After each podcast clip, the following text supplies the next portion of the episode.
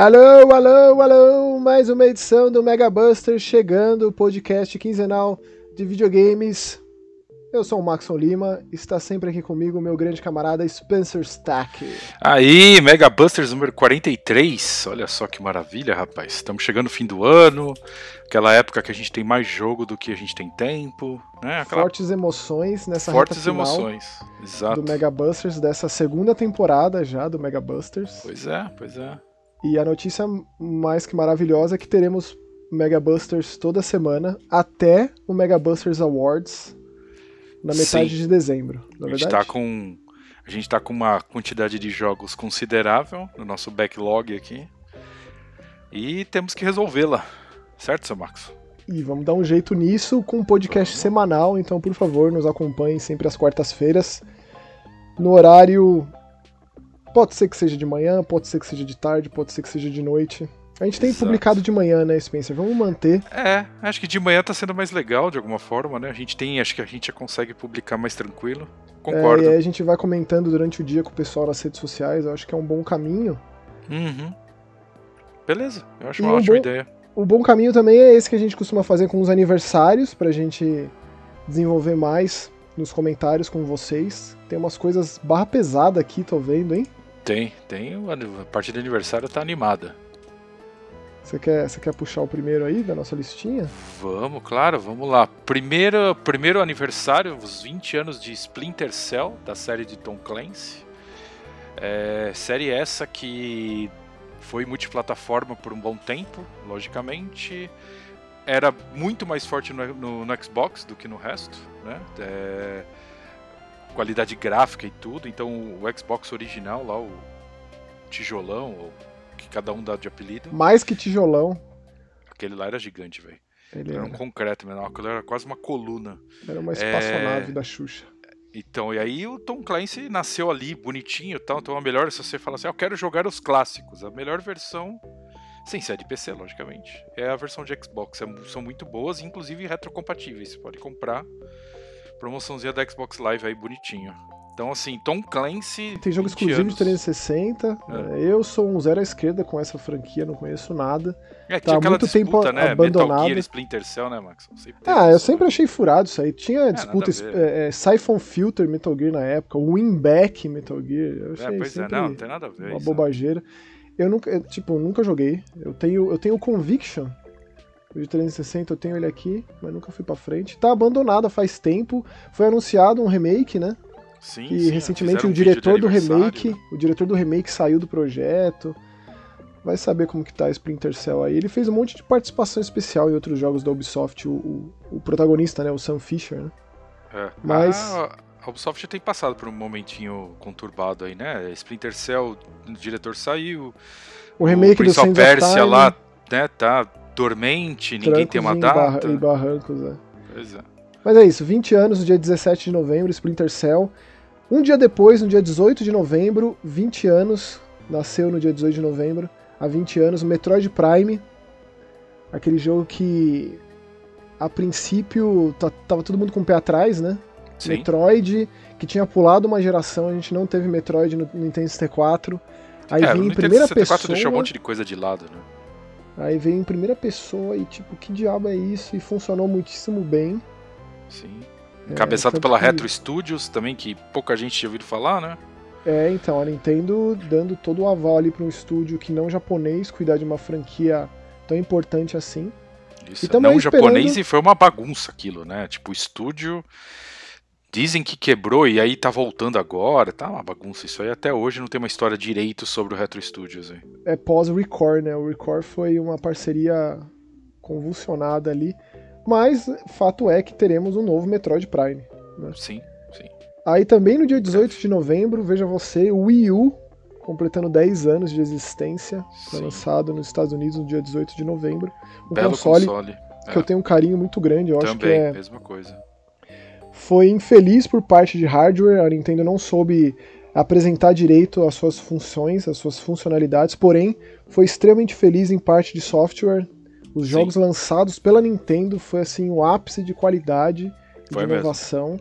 Tanto que os jogos mais vendidos de Switch são do Wii U, Pois é. é, relançamentos, né? Porque pelo menos isso, né? Os grandes jogos do Wii U encontraram a sua audiência no Switch. É, contando principalmente aí Mario Kart, né? Mario Kart que ainda aí... é o jogo mais vendido, sim. Pois é. Por conta de bundles e várias coisas, mas Mario Kart 8 Deluxe é o jogo mais vendido do Switch, não acho que vai ser superado não. No dia 20 de novembro, Rock Band completa 15 anos. 15 aninhos, 15 que anos, maravilha, né? hein? Outra franquia, essas franquias musicais, Guitar Hero, Rock Band, morreram, né? Caíram no esquecimento. Teve uma tentativa de revival ali que não deu muito certo. Eu joguei muito, eu joguei muito mais Guitar Hero do que Rock Band. É, eu também. Eu também. Porque assim, eu, eu sempre joguei mais e melhor, e me dava melhor com o controle do que com, com os instrumentos de plástico. Sim, sim. Então eu jogava melhor no R1, L1, R2, L2 do que né, na guitarrinha ou então na bateria, sei lá. Mas o Rock Band meio que expandiu o conceito do, do Guitar Hero, né? E também foi um baita sucesso. Sim. É, é aquele sucesso que subiu rápido e caiu rápido, né, Max? Porque foi. de repente, cara, o negócio não sobreviveu, não saía mais nada. O, último título lançado desses caras foi um puta de um fiasco.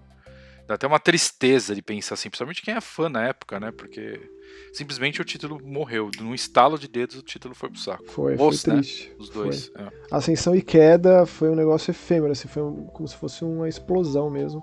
Sim. É, e que mais que tem aí na nossa listinha, Spence? Aí temos um queridíssimo jogo para mim, um dos mais importantes que eu joguei na minha vida, uma das séries mais importantes da minha vida, que é Mass Effect, também completando 15 anos no dia 20 do 11. É importante lembrar que Mass Effect tem sempre sua data de prestígio no dia 9, onde dia já 7, vazaram umas artes. 7 de novembro. 9, N9. N7, pô. N7, eu tô ficando louco. é, eu li, a data em outra coisa aqui.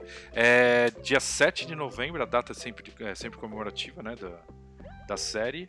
E sempre tem alguns anúncios, alguma coisa. Sabe, esse ano o anúncio foi um pouco mais silencioso.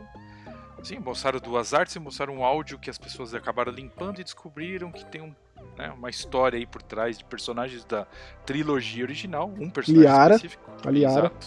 A Liara, que é a minha favorita, eu sei que é polêmica isso, mas é a minha personagem favorita. É, uma, pra mim é uma das personagens que eu mais odeio da série, mas acontece. Não, assim, acontece. tudo bem, mas cara, eu acho que seria acertado ao extremo um novo Mass Effect protagonizado por um extraterrestre.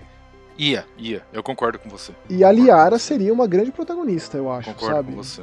Eu é, acho. É, e você acha que nessa história de um próximo Mass Effect, você acha que o Andrômeda morre? Você acha que os caras matam a série aí? Não, eu acho que eles vão levar em consideração, sim. Vai, né? Você acha que eu deve. Acho. Eu acho que deve, deve integrar os dois mundos aí agora. E eu preciso terminar esse jogo até sair esse novo, né? Eu abandonei é. e nunca mais voltei. É, a gente pode fazer até a piada do, do Watch Dogs aqui, né, Max? Porque não, não, não tem essa piada porque. Né? Não, Mass Effect eu amo de paixão, cara. É um erro grande, um erro, assim, é, é. considerável é. da minha parte não ter terminado o Andrômeda. É, o Andrômeda foi. Eu joguei naquela época que que a Electronic Arts estava arrumando toda aquela cagada visual, né? Então era muito legal. Você tipo, tinha um né? dia que eu tava jogando que o gráfico era medonho, certas áreas, aí eu no dia seguinte falava, caralho, o que que aconteceu? Troquei Banho de console, de pô. Não, foi bizarro, era, cara. Foi bizarro. Era muito louco, é. Ali foi Depois o começo... tinha dia que caía a qualidade, tinha dia que subia, era muito louco. Era uma. Era... Foi o começo de uma fase muito sombria pra BioWare, cara. O Andrômeda, que foi por conta da, desse aquele projeto Dylan, que, tá, que chamava né, o nome de projeto do Enten, que, que, comprometeu o desenvolvimento do Andrômeda. O próprio Enten foi um fiasco, uma bomba colossal. Triste. Triste. É, Se o próximo é, Dragon Age. Porque... um fiasco, né, Max? A gente sabe é, o, que o jogo o pro... não tinha nada ali, né?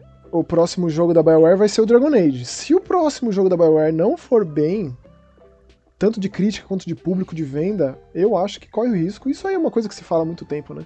Da EA fechar esse estúdio, ou sei lá. Os, vender, os né? cabeças, né? né? Quem sabe a. a os cabeças já saíram faz tempo, né? Muita é. gente já saiu fora. Né? E aí tem um outro querido seu aí na nossa listinha, né, Spencer? Pois é, um jogo também. É, talvez também um dos mais importantes da minha vida, que é Sonic the Hedgehog 2 para Mega Drive. Fez, tá fazendo 30 aninhos agora no dia 21. Fez dia 31, é, dia 21, 30, é. 30 anos, hein? 30 anos, cara. e a nossa alegria é que em breve a gente vai falar do novo Sonic aqui. Pois é. recebemos é. o novo Sonic. É, a, gente, a gente tem recebido coisas muito legais, né? A gente recebeu o jogo tem, da Sony, da positivo. Microsoft. É. é. A Nintendo que mandou baioneta pra gente. É... Que alegria, cara. é uma baita alegria, sim. É uma baita alegria. Tem dado esses frutos maravilhosos. E para fechar a nossa listinha de aniversários. Outra 28... série que eu gosto muito, gosto mais do que você, Maxon, que é dia ah, 28 eu... do 11. Eu sou indiferente a essa que série. é a série GTA. Olha só que maravilha. Digo, indiferente pro meu gosto, mas eu sei da importância magnânima de GTA pros videogames de forma geral. Né? E eu sei como a Rockstar revoluciona e todo mundo espera o, novo jogo, o grande jogo novo da Rockstar, né? Que é sempre um evento. Um evento Sim. de proporções assim, quase Já igualáveis. Coisas aí, tudo, né? É, passou por um momento bem terrível recentemente, com aquele vazamento gigante de, de conteúdo do GTA 6. Mas essa foi a nossa listinha de aniversário, agora a gente vai pra nossa listinha de jogo, que tem bastante coisa. Juegos, sim. É, começando por um que eu particularmente esperava muito, muitas é, expectativas. É. Que é o Summerville, o primeiro jogo do estúdio Jump Ship, que é formado por ex-funcionários da Playdead, de Inside Limbo. E já que a Playdead não anuncia nada há tanto tempo, a gente não tem notícia de absolutamente nada desde o lançamento de Inside há muitos anos, eu acho que Inside de 2016, né? É, e aí me vem esse jogo, cara, que quando foi mostrado pela primeira vez, pelo menos para mim, gerou um impacto gigante. Eu, como fã de alienígena, como fã dessa ideia de, de fuga, de um jogo de fuga constante é, e dessa proposta minimalista de contar uma história e também de se apresentar em termos de game design é, é um prato cheio. Eu acho que o, o Somerville é algo assim se apreciar nos detalhes, sabe? Porque é uma aventura breve, mas muito rica de possibilidades, justamente pra gente debater sobre. Você não acha? É, o que, que você achou ah, do Somerville? Ah, eu, eu assim, eu tive um pouco de de dificuldade para compreender um pouco o jogo no começo, assim, porque ele é, ele tem uma coisa maravilhosa, assim. Ele é extremamente minimalista. Então, assim, você não tem nada na tela apontando para você com uma seta, você não tem um HUD, você não tem nada, entendeu? Você é você. É assim como Inside, ali. assim como Limbo, então eles seguiram muito é. essa proposta. A diferença maior é que o jogo não é 2,5D, ele tem profundidade. Eu acho que isso eu acho que foi também o ponto fraco do jogo, porque ele não Sim. tem o refinamento técnico do Inside. E assim, eu fico comparando o tempo todo porque é impossível de não fazer, né? Tem a galera envolvida, é, sei lá. Tem essa temática misteriosa, a própria proposta do jogo, que é aquela coisa de uma família voltando para casa, seja lá do que, que eles estavam fazendo antes, que mora ali numa, numa casa no interior, né? Bastante ermo o lugar, bucólico, etc. Eles estão lá assistindo TV, todo mundo pega no sono no sofá, mãe, pai, o filhinho e o cachorro. E aí, enquanto o filho acorda e explora a casa, que é muito legal o controle, é né? Legal, da criança cara, no é começo. É simplesmente é Orson Welles ali decretando Guerra dos Mundos, invasão alienígena em peso, assim. É, peso. É, cara, Guerra dos Mundos total, é Independence Day rolando no céu, assim, violento, assim. Com aqueles monolitos do 2001, só que como se fossem tripas do monolito, assim, né? Sim. Com aquela ponta para baixo, é, como se eles já estivessem aqui há muito tempo, eles simplesmente eram invisíveis. Quando eu digo eles, tipo, essa presença alienígena. Esses seres aí, sim. E o jogo é um jogo de fuga constante, assim, né? Poucos são os momentos de, de, de paz, assim, que você consegue apreciar o cenário que é muito. Que é muito legal, né? amplo, né? né? É, é. Você tem umas panorâmicas absurdas, o tempo todo você fica querendo tirar foto. E esse lance aí que o Spencer comentou de que o jogo não aponta para você nada, é justamente nesse, nesse tridimensionalismo do, do, da exploração que o jogo ele se perde um pouco, ele tem uma certa dificuldade de se fazer entender. Eu acho que isso até certo ponto é benéfico, é, eu acho que é um ponto positivo do jogo. Sim. Mas muitas vezes, cara, tipo, muitas vezes eu me, eu me prendia no cenário, é, eu tinha que voltar a save. É claro, eu, eu terminei o jogo é, antes do lançamento, né? Também. Teve um patch lá é, que eu espero, eu imagino que tenha corrigido esses problemas, mas foi frustrante nesse aspecto. E eu culpo justamente o fato de ser um jogo com uma exploração mais livre. Os botões são contextuais, né? Então, esse personagem, o pai da família aí, é, é quem a gente acaba controlando a maior parte do tempo. Sim. E ele tá. Ele, algo acontece no começo, pós essa, essa invasão, assim, né? Que ele se vê sozinho e ele tem um contato com uma entidade alienígena que faz com que ele tenha um poder no braço. É como se ele conseguisse é, fazer uso da luz e transformar a luz em um outro tipo de elemento que consegue desfazer essas superfícies alienígenas, que é como se fosse uma textura viva, né, Spencer? É um negócio É, bizarro, uma assim, umas escamas É. quadradas, assim, sei lá. E o E, o legal é que assim, tipo, então o, o, o lance é que você tem que manipular a luz e usar o seu poder na luz. Então você pega um objeto com luz, por exemplo, vai um farolete ou, sei lá, uma luminária, e aí você usa essa luz pra em certo momento, pra certa situação e tal. Então assim, tem hora que não, não é nada claro isso. Entendeu? Tem, tem hora que você tem uns objetos e você fala, o que, que eu vou fazer com isso? Porque isso não tem luz. É. Mas é isso, essa é a parte legal, porque você racha. Assim, o jogo não tem uns puzzles hardcore, né, Max? O jogo é Não, ok, né? É só, tipo assim, é. você realmente você fica perdido que você não sabe o que fazer. O Ele que tem é muito aquela coisa que. Gostosa, assim. é, mas ele tem um problema que eu tenho com o Limbo e com o Inside, que é a tentativa e erro a ponto de ser cirúrgico o negócio. Tem É, muitos momentos verdade. que o jogo quer que você faça exatamente o que ele quer que você faça, e se você não faz, você, você morre, e aí volta. Volta e fica tudo. num looping meio frustrante. Então, esse tipo de jogo, que é um formato que eu gosto muito, esse 2,5D, esse focado em exploração, etc., ele ainda não desenvolveu uma- um método que não torne frustrante esses ciclos viciosos em determinados momentos da aventura, assim. Que pra mim acaba sendo os pontos baixos. Sim. Porque normalmente você tá. Tem muita, muitas vezes você tá fugindo de uma luz que vem do céu. E se essa luz te alcança, você é como se fosse abduzido. E é uma fuga desenfreada. Você correndo, correndo, correndo. E se você fica preso em qualquer lugarzinho, perdeu. Volta. Corre, corre, corre, corre, volta. Aí você tem que ser cirúrgico ali, fazer exatamente. No Inside, no Limbo, especialmente no Limbo, que é um jogo mais focado em, em plataforma, acaba sendo aquela dificuldade gostosa para quem gosta de jogo de plataforma. Nesse caso aqui, é, não funciona tão bem, acaba não- porque ele não tem isso, né? Ele não tem um botão de pulo, digamos assim. Ele é tudo contextual no que você faz, no que você interage, em como você se adequa às coisas ali, ao momento, né? De empurrar coisa, puxar coisa, você subir em coisas. Ou então é, é fazer uso com os gatilhos desse poder no braço. Sim. Mas assim, é um jogo que constantemente surpreende, constantemente ele É, apresenta é. novos set pieces ali que são é, bem grandiosos. Eu, eu achei bem. Por ser o primeiro jogo da Jump Ship aqui, eu achei extremamente ambicioso esse jogo. E no final das contas, o saldo é extremamente positivo. Sim, sim. E, cara, assim, tem. O jogo ele tem um- uma, uma parte gráfica bem simples, então você não tem muita textura. É, são, cara, camadas de. Vamos dizer mais ou menos de polígonos, vai. É, ele lembra o Ashen, né? É, então, ele me lembrou até, eu vou desenterrar, ele me lembrou bastante o Out of this World. Com certeza, cara. assim, de, porque de- de diversas com formas, certeza. porque nada tem. Um personagem não tem uma cara, entendeu? É tudo mais simplificado. ele me lembrou o Ashen, me lembrou aquele, aquele outro jogo que é muito. Putz, como que chama? Que também é essa Flashback.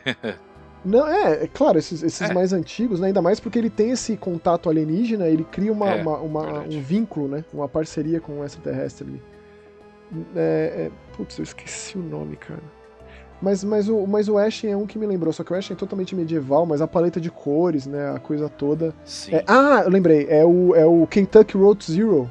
Que é um jogo que eu Isso, boa. amo, amo de paixão esse jogo, Kentucky Boa. Road Zero, cara. Nossa, eu escrevi um texto extremamente apaixonado lá no Start na época. Do tanto que eu amei esse jogo. Mas ele, ele me lembrou, assim, isso pra mim é um ponto positivaço, assim, né, em termos artísticos. Pelo menos pra mim. Mas o Somerville, lançado no Game Pass, disponível no PC e no Xbox. Pois é. E é Assim como o nosso e é um- próximo jogo. Sim, é um belo jogo, o Somerville. Só import... mais uma menção sobre ele.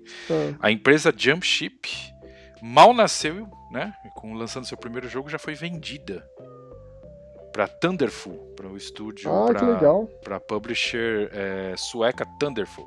Ou seja, já tá garantido os próximos projetos, né? Pois é, assim, assim espero. E cara, ó, esse jogo, Pentiment, que também é um jogo que saiu no Game Pass, disponível no PC e no Xbox, Sim. é, eu tava com expectativa pra ele, porque É, Microsoft Game Studios aqui de alguma forma, quer dizer, hoje Obsidian, é Xbox né? Game é, Studios, né? é Obsidian, mas é uma coisa muito. É, é como se fosse algo indie dentro da Obsidian. Exato. né? exato. Um projeto apaixonado do desenvolvedor, diretor do jogo, Josh Sawyer, que quando eu, eu falei pro Spencer que a gente tava com o jogo, né, que a Microsoft mandou pra gente o jogo, eu fiquei tão feliz, porque o As Dusk Falls foi outro jogo da Microsoft que a gente recebeu, totalmente focado em narrativa, assim, um jogo diferente, esse aqui mais ainda. E o Josh Sawyer, que é esse camarada da Obsidian, eu falei, pô, Spencer, você, eu acho que você vai gostar porque você gosta de Josh Sawyer, né, o cara que fez aquele jogo que você gosta muito, o Alpha Protocol. E o Spencer é o único cara que eu conheço que gosta e defende esse jogo. Verdade, verdade. Eu, particularmente, nunca joguei. É legal, é... assim, ele tem, um, ele tem os problemas, mas o jogo é tão. A história é tão boa, tudo é coisa de espionagem e tal, né? É, mas é muito bom, eu gosto bastante. Então e pensa, o cara engano, saiu. Se eu não me engano, é retrocompatível. O cara saiu de tipo Fallout New Vegas, que é outro jogo da Obsidian super famoso, né? O Pillars of Eternity. E a Obsidian tá fazendo um outro jogo, tá fazendo o. É, aquele jogo de RPG meio cômico, que é Other, Other Worlds, né? O Other Worlds. O 2 também. Vários projetos, de repente vem esse Paintment, que é algo muito é, mas assim, é muito pequeno. É bom deixar claro. Assim, é. Mas cara... grandioso dentro da, da proposta Não, é, que, ele, é, que, ele, que sim, ele segue, sim, que é uma sim. coisa é, é, que pega a arte medieval e, e, meio que é como se fossem aquelas gravuras de livros de história, só que animadas. É, ali na, na, Bavária do século XVI, a gente joga com um personagem que ele, ele, ele tá trabalhando numa abadia, a gente pega ali um momento da vida dele, que ele tá criando a sua obra-prima numa abadia, ele, tá, ele é jovem, ele chama Andréas.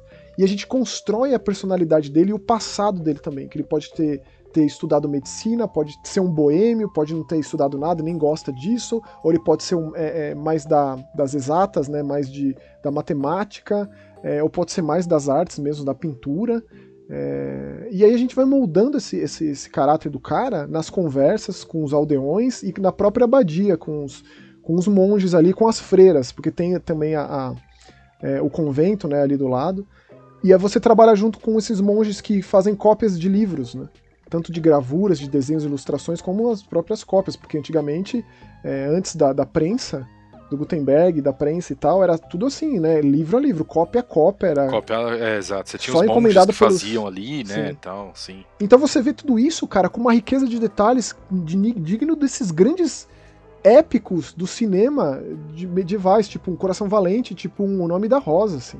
Tipo um Ben-Hur. Eu coloco no mesmo patamar, assim, sabe? É, acho que é essa pegada assim.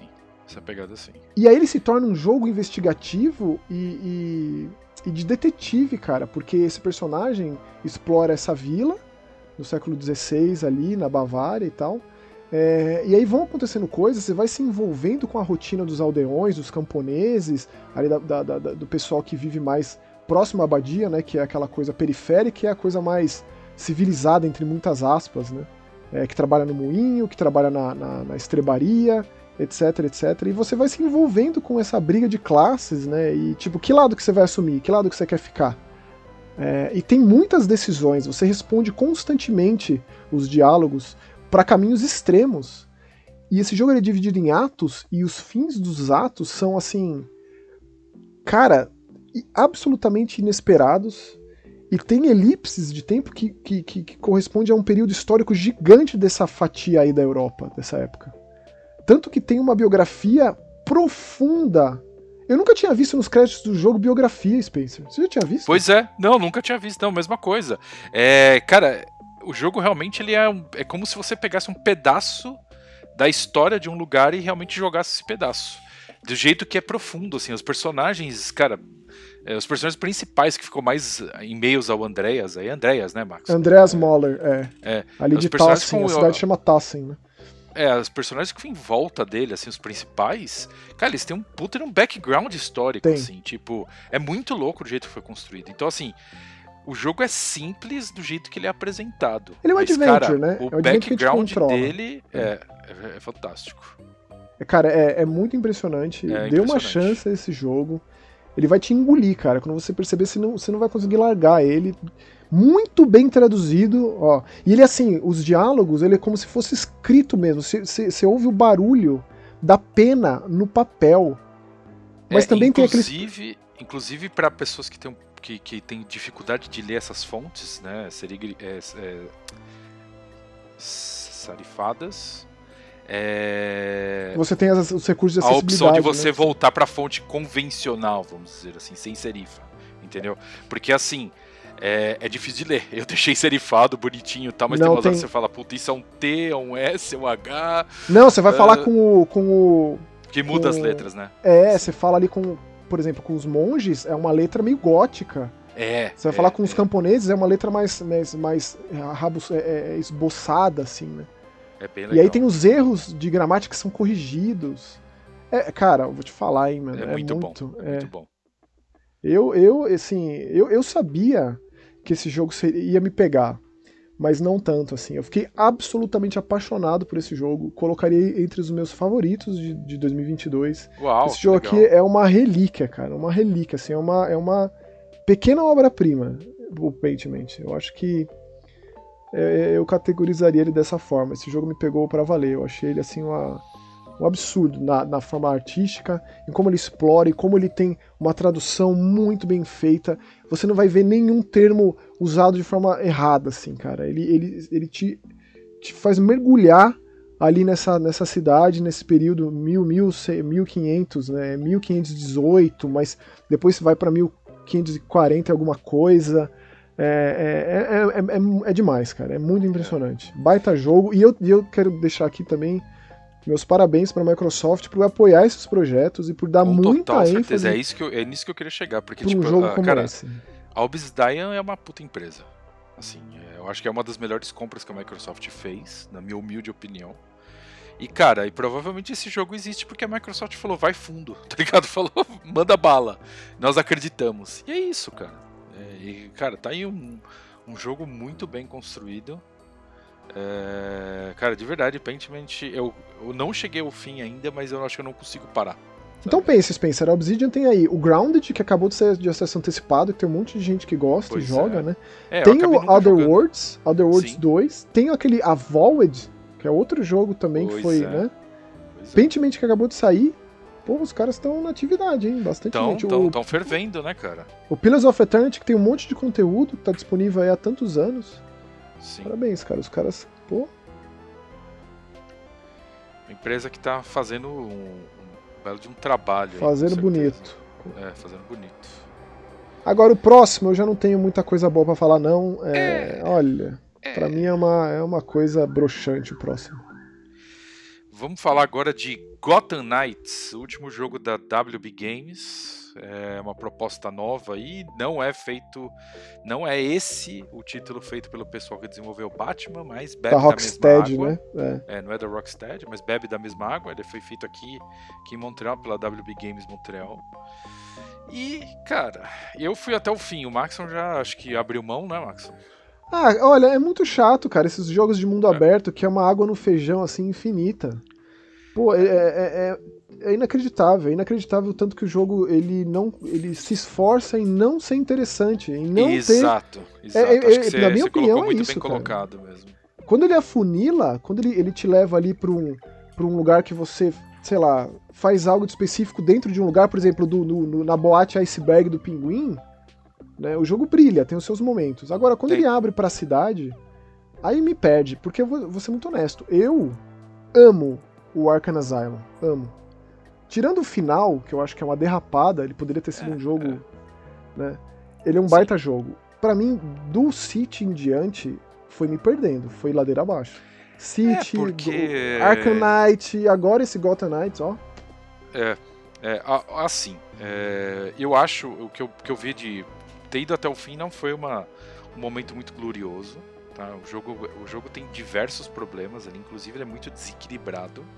Ou seja, você tem chefes que você en- enfrenta, vai, sei lá, que o chefe é nível 25, que você mata o cara numa boa, aí você vai matar chefe que é nível 20 e que você sofre. Mas, assim, O que não faz sofre. sentido porque você tem um nível atrelado, mas isso aí é uma forma de forçar, de, de maneira errada, na minha opinião, o É. multiplayer. A você chamar ajuda, porque esse é o diferencial, assim, um dos diferenciais.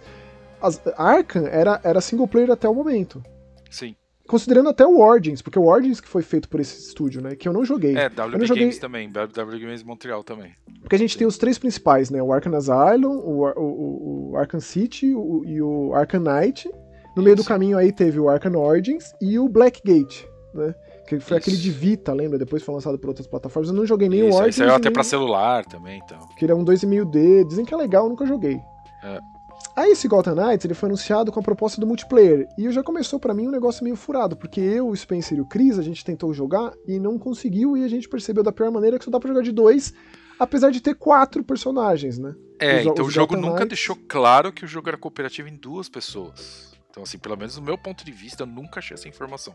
É, Aí você começa, a, ah, você com... começa a procurar informação na internet, tem um monte de site que fala, então, pra jogar co-op, você só joga em dois. Aí você fala, porra, Porque ele se vende em cima do Robin, Capuz Vermelho, Asa Noturna e Batgirl. Se vende em cima da ideia de que o Batman morreu. Aliás, o começo do jogo tem uma cutscene absurdamente incrível. Maravilhosa. Sim. Do Hazal Ghul ba lutando, batendo e apanhando do Batman. Ali dentro da Batcaverna, uma briga assim de muitos e muitos minutos. É, que leva até o desfecho que é o velório do Bruce Wayne. E os quatro se juntando para evitar que Gotham City caia numa destruição absoluta entre os dois grandes inimigos aí, que é a Liga Sombria, né, trazida pela Thalia, filha do Hazal Ghul, etc., e a Corte das Corujas. É uma história que gira em torno das, da Corte das Corujas, que é uma das HQs mais celebradas do Batman. Sim, aí no meio desse caminho você acaba encontrando alguns dos inimigos do Batman. Alguns viram seu, de alguma forma seu aliado, por exemplo, o Pinguim, certo? Que, que é bem inusitado falou, isso. É bem inusitado Ele mesmo e é legal essa parte. Eu agora sou cidadão de bem. Aliás, Aliás, eu gosto muito da dublagem, parabéns. Inclusive foi uma dublagem feita lá na firma, lá na Keywords. Firma. É, eu, fico, eu fico muito feliz de acompanhar, cara. E tipo, é um jogo gigante, com infinitos NPCs e um monte de gente. Tá bem dubladinho, pelo menos eu gostei muito. Então, mas é isso, assim, o que eu. Ó, pontos positivos do meu ponto de vista, tá? Ter jogado até o fim, vamos lá. É, eu gostei muito da cidade, graficamente falando. Mas você não achou. Entre assim, assim, Spencer, Pega, cara, o impacto que teve o Gotham Knight, o, o Arkham Knight quando saiu. É, é que eu entendo, é que o, o Arkham Knight, ele, ele é um jogo que engana a cidade, né, Max? Porque você não tem não, livre acesso de gráfico, a tudo, né? Mas eu tô falando de visual, visual. Esse aqui é um jogo que, no meio do caminho, cancelaram para as plataformas antigas. Sim. Esse jogo não é um jogo de PS4 e Xbox One, é só geração não. atual. Só. Então, assim. E não, não tem nada demais para isso, tá? É. Ele não tem nada extraordinário. Não. Daria para ter dado um passo atrás aí no gráfico, tanto que para todas as plataformas ele fica preso em 30 frames por segundo. Aí diz que é culpa do Xbox Series Eu não acho isso um problema. Isso é, eu também acho que não, mas vai, é. sei lá, já que estão passando, jogando essa ideia. É, eu acho, para mim, sabe o que me pareceu? Que esse jogo foi desenvolvido por departamentos diferentes e eles juntaram tudo no momento final. Uma Porque, assim, tem coisa assim. que, é, então tem coisa que não encaixa, tá? Por exemplo, o combate o jogo é bem parecido com Batman, né, a partir de combate, só que. E assim, até que os, os quatro personagens são bem diferentes um, um, um, com o outro, o que é muito legal. Isso é uma Sim. parte muito 10. E eles são bem diferentes, assim, eles foram bem feitos, assim. Cada um tem seus pontos fortes e fracos, do, colocado de uma forma muito legal. E você, e você exemplo, pode eu... intercalar à vontade e o nível é mantido, né? É, é, eu você... acabei jogando com o Robin por muito tempo, exatamente porque a gente meio que tinha combinado de jogar, aí ah, quem, com quem que você vai? Eu falei assim, eu tenho certeza que ninguém vai escolher o Robin. Então eu, eu sou a Batgirl, eu, eu gosto muito dela, da personagem. É. Então, aí eu fui com o Robin e, cara, foi muito legal jogar com ele. É... Aliás, são três Robins aí, né? O Asa Noturna é, e o Capuz três, é, é tudo ex-Robin. É. E aí, tipo, foi muito legal. Como fui com o Robin moleque mesmo, né? Porque ele é bem miudinho perto do resto, né? É, e ele é o mais novo, é o mais novo. É o mais novo, né? ele é bem é molecão mesmo. decorado Robin, é. E aí, cara, parece que o combate é, não faz muito sentido com o combate do personagem, sabe? Por exemplo, o jogo ele tenta passar aquele exagero de movimento que tem as HQs. Sabe quando você vê na cena da HQ que o cara puxa a mão e dá o soco e rotaciona mas é, e mas roda. é o combate que o Arkham Asylum criou, né? Spencer? Que é o então, combate mas, então, mas esse é o lance. Eu concordo com você, esse exagero até é legal. Só que o jogo é mais lento que o Arkham. Então, de alguma forma, os inimigos são mais rápidos. Então, por isso que eu falo que teve uma parte que não intercalou, porque assim, se você chegar num grupo de cinco inimigos, às vezes você toma uma puta de uma surra. Independente se você defende, se você faz a miséria ali. Entendeu? Então o que, que você tem que fazer? Você tem que fugir. Tudo bem, faz sentido, afinal de contas, 5 contra 1, um, né? É complicado, né? 4 contra 1, um, 6 contra 1, um, sei lá. Mas assim, a parte. É... Não, não, sabe, você vê que não encaixa. Então, assim, é, eu achei um ponto fraco, porque tem ó, certos momentos que você chega, sei lá, você arregaça tudo. E tem, hora, tem horas que, cara, uns simples dois, três inimigos na rua te viram um inferno a missão. Ah, cara, o meu problema grande é a variedade, sabe? Esses é, então, jogos de mundo isso, aberto, esse, tem isso. tipo, é aquilo, né? O, que justifica a compra, né? É. No sentido de 70 dólares o jogo, quanto tempo você vai levar para acabar, essa, essa matemática é. bem louca aí de custo-benefício, não sei o quê. É, é, e como você prolonga o tempo de vida de um jogo? Você faz esse mundo aberto, essa Gotham City aberta, E o que, que você povoa ela ali? O que, que você cria ali dentro? Esse é o meu problema. Eu acho que precisa ser repensado o que a gente faz dentro desses jogos, sabe? Para o jogo saber enaltecer suas próprias partes, saber enaltecer seus pontos positivos, suas, suas então, grandezas. Mas, Maxon, piora isso que e você fica tá tudo diluído, e fica, fica. Putz, é uma tristeza. Viu? Mas piora isso, porque é o seguinte, por exemplo, qual que é o lance do jogo? O jogo é dividido por dias, na verdade, por noites. E aí, tipo, você limpou as missões, você volta pro QG, né? Paciência de limpar tudo é chatíssimo, é. cara. É. é. e aí, pra piorar, aí você vai pro segunda noite. Segunda noite, você tem os mesmos crimes acontecendo nos mesmos lugares. Não, aí é dividido. Aí tem a galerinha lá, os loucos da, da Harley Quinn. É, mas, pô. É, ah, é, aí, dividido ah, para, por bairro e tal, é. Tem as corujas monstruosas lá, que eu achei tosco aquilo, cara. É, Puta, é sempre essa é. ideia, né, de que estão desenvolvendo uma super fórmula que para simular o Poço de Lázaro. Ah, eu achei tão sem graça, Spencer, é. nossa. É, mas é, é, é sem graça, Max, é sem graça. Até que você chega num certo momento que você fala, pô, não aguento mais. Por exemplo, tem umas missões que você tem que investigar um crime. Então é uma missão que você não tem inimigo. Você só tem que investigar o crime. Então você tem que chegar lá e linkar o. Com aquele lá, scanner vai... do Metroid Prime lá, que também é chato de ficar usando aquilo, é. cara. E aí você. Imagina o seguinte: você vai identificar um. Cara, cinco vezes um crime na mes no mesmo lugar no pier. Aí você fala assim, cara, exatamente no mesmo, não é no pier do lado, não, não é no mesmo lugar. Aí você fala assim, cara, desculpa, faltou uma, rolou uma preguiça aqui, né? Com certeza, a preguiça Porra, de desenvolver Aí você fala assim, uma vez é um policial, outra vez é uma professora, outra vez é uma enfermeira, só que é tipo, muda o crime, só que é exatamente em, o cadáver encostado na mesma pedra. É deprê, mesmo... é deprê. É, pra mim é o ponto baixo de todos esses Arkans aí. É, sendo que eu já não gostei muito do Arcanite, não gostei muito dele. É, e para mim é um regresso, assim, com relação a. Tipo, eu ainda. O Asylum pra mim é o melhor jogo de super-herói que tem. Eu gosto mais do que de Spider-Man da, da, da Insomniac é, eu lá. Bastante desse pra mim, o meu jogo favorito de super-herói é o Asylum, cara. Aquilo lá pra mim é. Funcionou perfeitamente, assim, em todos os sentidos. E, cara, é isso, assim. Agora o jogo. Agora esse. Cara... Ah, não sei, Spencer. O fato de ser sempre de noite não tem essa coisa do perigo, sabe? Não tem. É... Mas eu sei o fato de a gente estar tá jogando com a molecada, tem um negócio mais aventuresco, um negócio é. mais leve. Que aí mas, outra porra, parte. Então, mas é outra parte ruim do jogo, Max, porque é o seguinte, ó, Mas, cara, tem... leve, Spencer. Começa com o velório do Bruce Wayne, do Batman não, morrendo. Não, não, mas peraí, tipo, mas peraí. Você tem um grupo de quatro moleques que eles interagem entre si e aí tem umas piadinhas para lá e para cá o tempo inteiro, certo? A história vai rolando, vai Não, não tem problema com isso não. Então, tipo, mas né? tem aí que é o problema, porque é o seguinte, você tem, por exemplo, Guardiões da Galáxia, né? O jogo lá, onde você tem um grupo de pessoas andando junto que não para. Puta, teve um mega de um diálogo bem escrito naquilo. Mas não é mundo aberto, né, Spencer? Aí que é, aí o lance é focado, ah, ele é focado nas Mas nem nessas histórias no meio fortes. do caminho a história encaixa tão bem, Max. É isso que eu tô querendo dizer, é. porque essas histórias não mudam da, da noite pro dia, é só você seguir a história, você tem que ver a cutscene de novo, entendeu? Você vai ver a, a, a, cutscene, não de uhum. novo, você vai ver a cutscene. E nem nisso os caras conseguiram escrever um texto bem escrito. Entendo, e outra é. coisa, é bem menor Sim. essa quantidade de cutscene do que tem o Guardians of the Galaxy. Mas, eu, mas eu vou Galaxy. te falar, cara, o seu Madruga, como, como o Alfred lá, o Carlos Seidel, me arrepia toda vez que ele falava. Eu acho isso assim. maravilhoso ao extremo. Mas, cara, eu vou te dizer, você acha que o. que o Esquadrão Suicida da Rocksteady hum. E aí, você acha que esse vai causar um impacto? Você acha que esse vai ter alguma coisa de diferente? Você acha que ele vai ser um mundo ah. aberto? Que você vai ser instigado a explorar? Vai ser legal é, explorar? É, eu gostei. Não vai ser essas gostei. chatices, sabe? Essas missõezinhas de combate ao crime e essa mesmice o tempo inteiro. Por é. mim, o crime que deixava acontecer, cara. Todo mundo se mata lá e, e rouba órgão e assalta todo mundo e dane-se. Porque, ó, vou te falar, viu? É, é assim, eu, o, o Chris comentou uma coisa que eu acho que é uma coisa que a gente tem que pensar, assim, que o jogo, ele, ele ficou muito com cara de ser um, um Destiny da vida, um The Division, um jogo de serviço, né? E tipo, cara. Eu não sei. Acho que os caras voltaram atrás, exatamente, porque.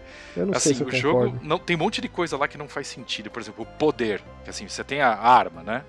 Então você tem a arma lá, ela tem tanto de impacto, ela, ela causa tanto de poder de gelo, fogo, etc. Tal, tal, tal, beleza. Só que tem um negócio do poder da arma que isso foda-se. Se você pegar um bastão que tenha 100 de poder, mas ele tem 80 de, de, de força, e você pegar o bastão que tem, sei lá, é, 300 de poder, mas ele tem 20 de força, você vai voltar pro de 80. Você vai voltar pro de 100 de poder lá, entendeu? Então, assim, não entendi muito bem a necessidade disso. Assim, de verdade, parece que é um jogo que ou os caras pararam o projeto no meio e falaram, vamos lançar essa porra logo, ou parece que um negócio mudaram o escopo no meio do caminho, mas assim, eu tenho a, eu tenho a, a ideia, assim, eu acho na minha cabeça que esse jogo era para ser uma coisa e lançaram outra. Ah, e foi desenvolvido sei. por estúdios diferentes, porque não é possível. Tem coisa lá sei. dentro que não se conversa. Eu acho que essa coisa de das caixas com as matérias-primas para você construir equipamento. É, então, isso é aí querer, também parece jogo é querer de serviço, ser muito. Né? Aí tem as coresinhas, é. o material lendário, equipamento dourado. Jogo de serviço de novo. É. Ó, isso aí para mim, isso para mim não tem nenhum apelo, mas parece não, que tá zero, em tudo quanto é zero, é jogo. Principalmente quando o jogo é vazio desse jeito, Max. Você vai repetir e fazer a mesma missão 200 é, vezes no mesmo é, lugar. É. Entendeu? É... Mas é isso. Lá. Gotham é Knights isso. não tá disponível na geração passada, só pra geração nova. Só dá para jogar com duas pessoas. Isso, Vai ter um modo de quatro jogadores, mas não é um update que você vai poder jogar história. Vai, vai ter. Mas é um jeito, um cara, é um tapa-buraco ali, provavelmente. Ah, tá. Vai sair um update com isso. É, mas não é, você não vai poder jogar o modo história em quatro pessoas. Então, assim, minha humilde opinião, Gotham Knights é um jogo esquecível. Ninguém vai lembrar dele daqui a alguns meses. É triste. É, é triste. Tá? É triste. Mas é isso. Agora, assim, eu não acho esquecível o nosso próximo jogo. Na verdade, o, o, o Solstice, eu achei. Solstice, eu, como fã né? de, de, de, de Devil May Cry, Bayonetta, eu achei um baita jogo. De uma produtora que tem cada vez se destacado mais, que é a Modus. É... E esse, para mim, é o ápice desses caras. Eu achei esse jogo, assim, excelente. Desafiador e a minha crítica é justamente por ele ser desafiador. Ele, ele não tem, ele não é suave nesse, nesse desafio. Ele fica difícil de um determinado fica. ponto de forma brusca, assim. É. Brusca. Ele vai apresentando elementos, elementos, elementos. E ele fica muito difícil meio que da noite pro dia, de, um, de uma fase para outra. Que ele, ele, é, ele é muito o formato de Devil May Cry. Então, se você é fã de Devil May Cry, esse é o jogo que eu recomendaria para você jogar. E ele não tem esse preço absurdo que é o Bayonetta 3, por exemplo, ou que são normalmente esses jogos grandes. Né? No Steam, o Sim. Solstice está custando 70, 75 reais. Eu acho um preço bem ok.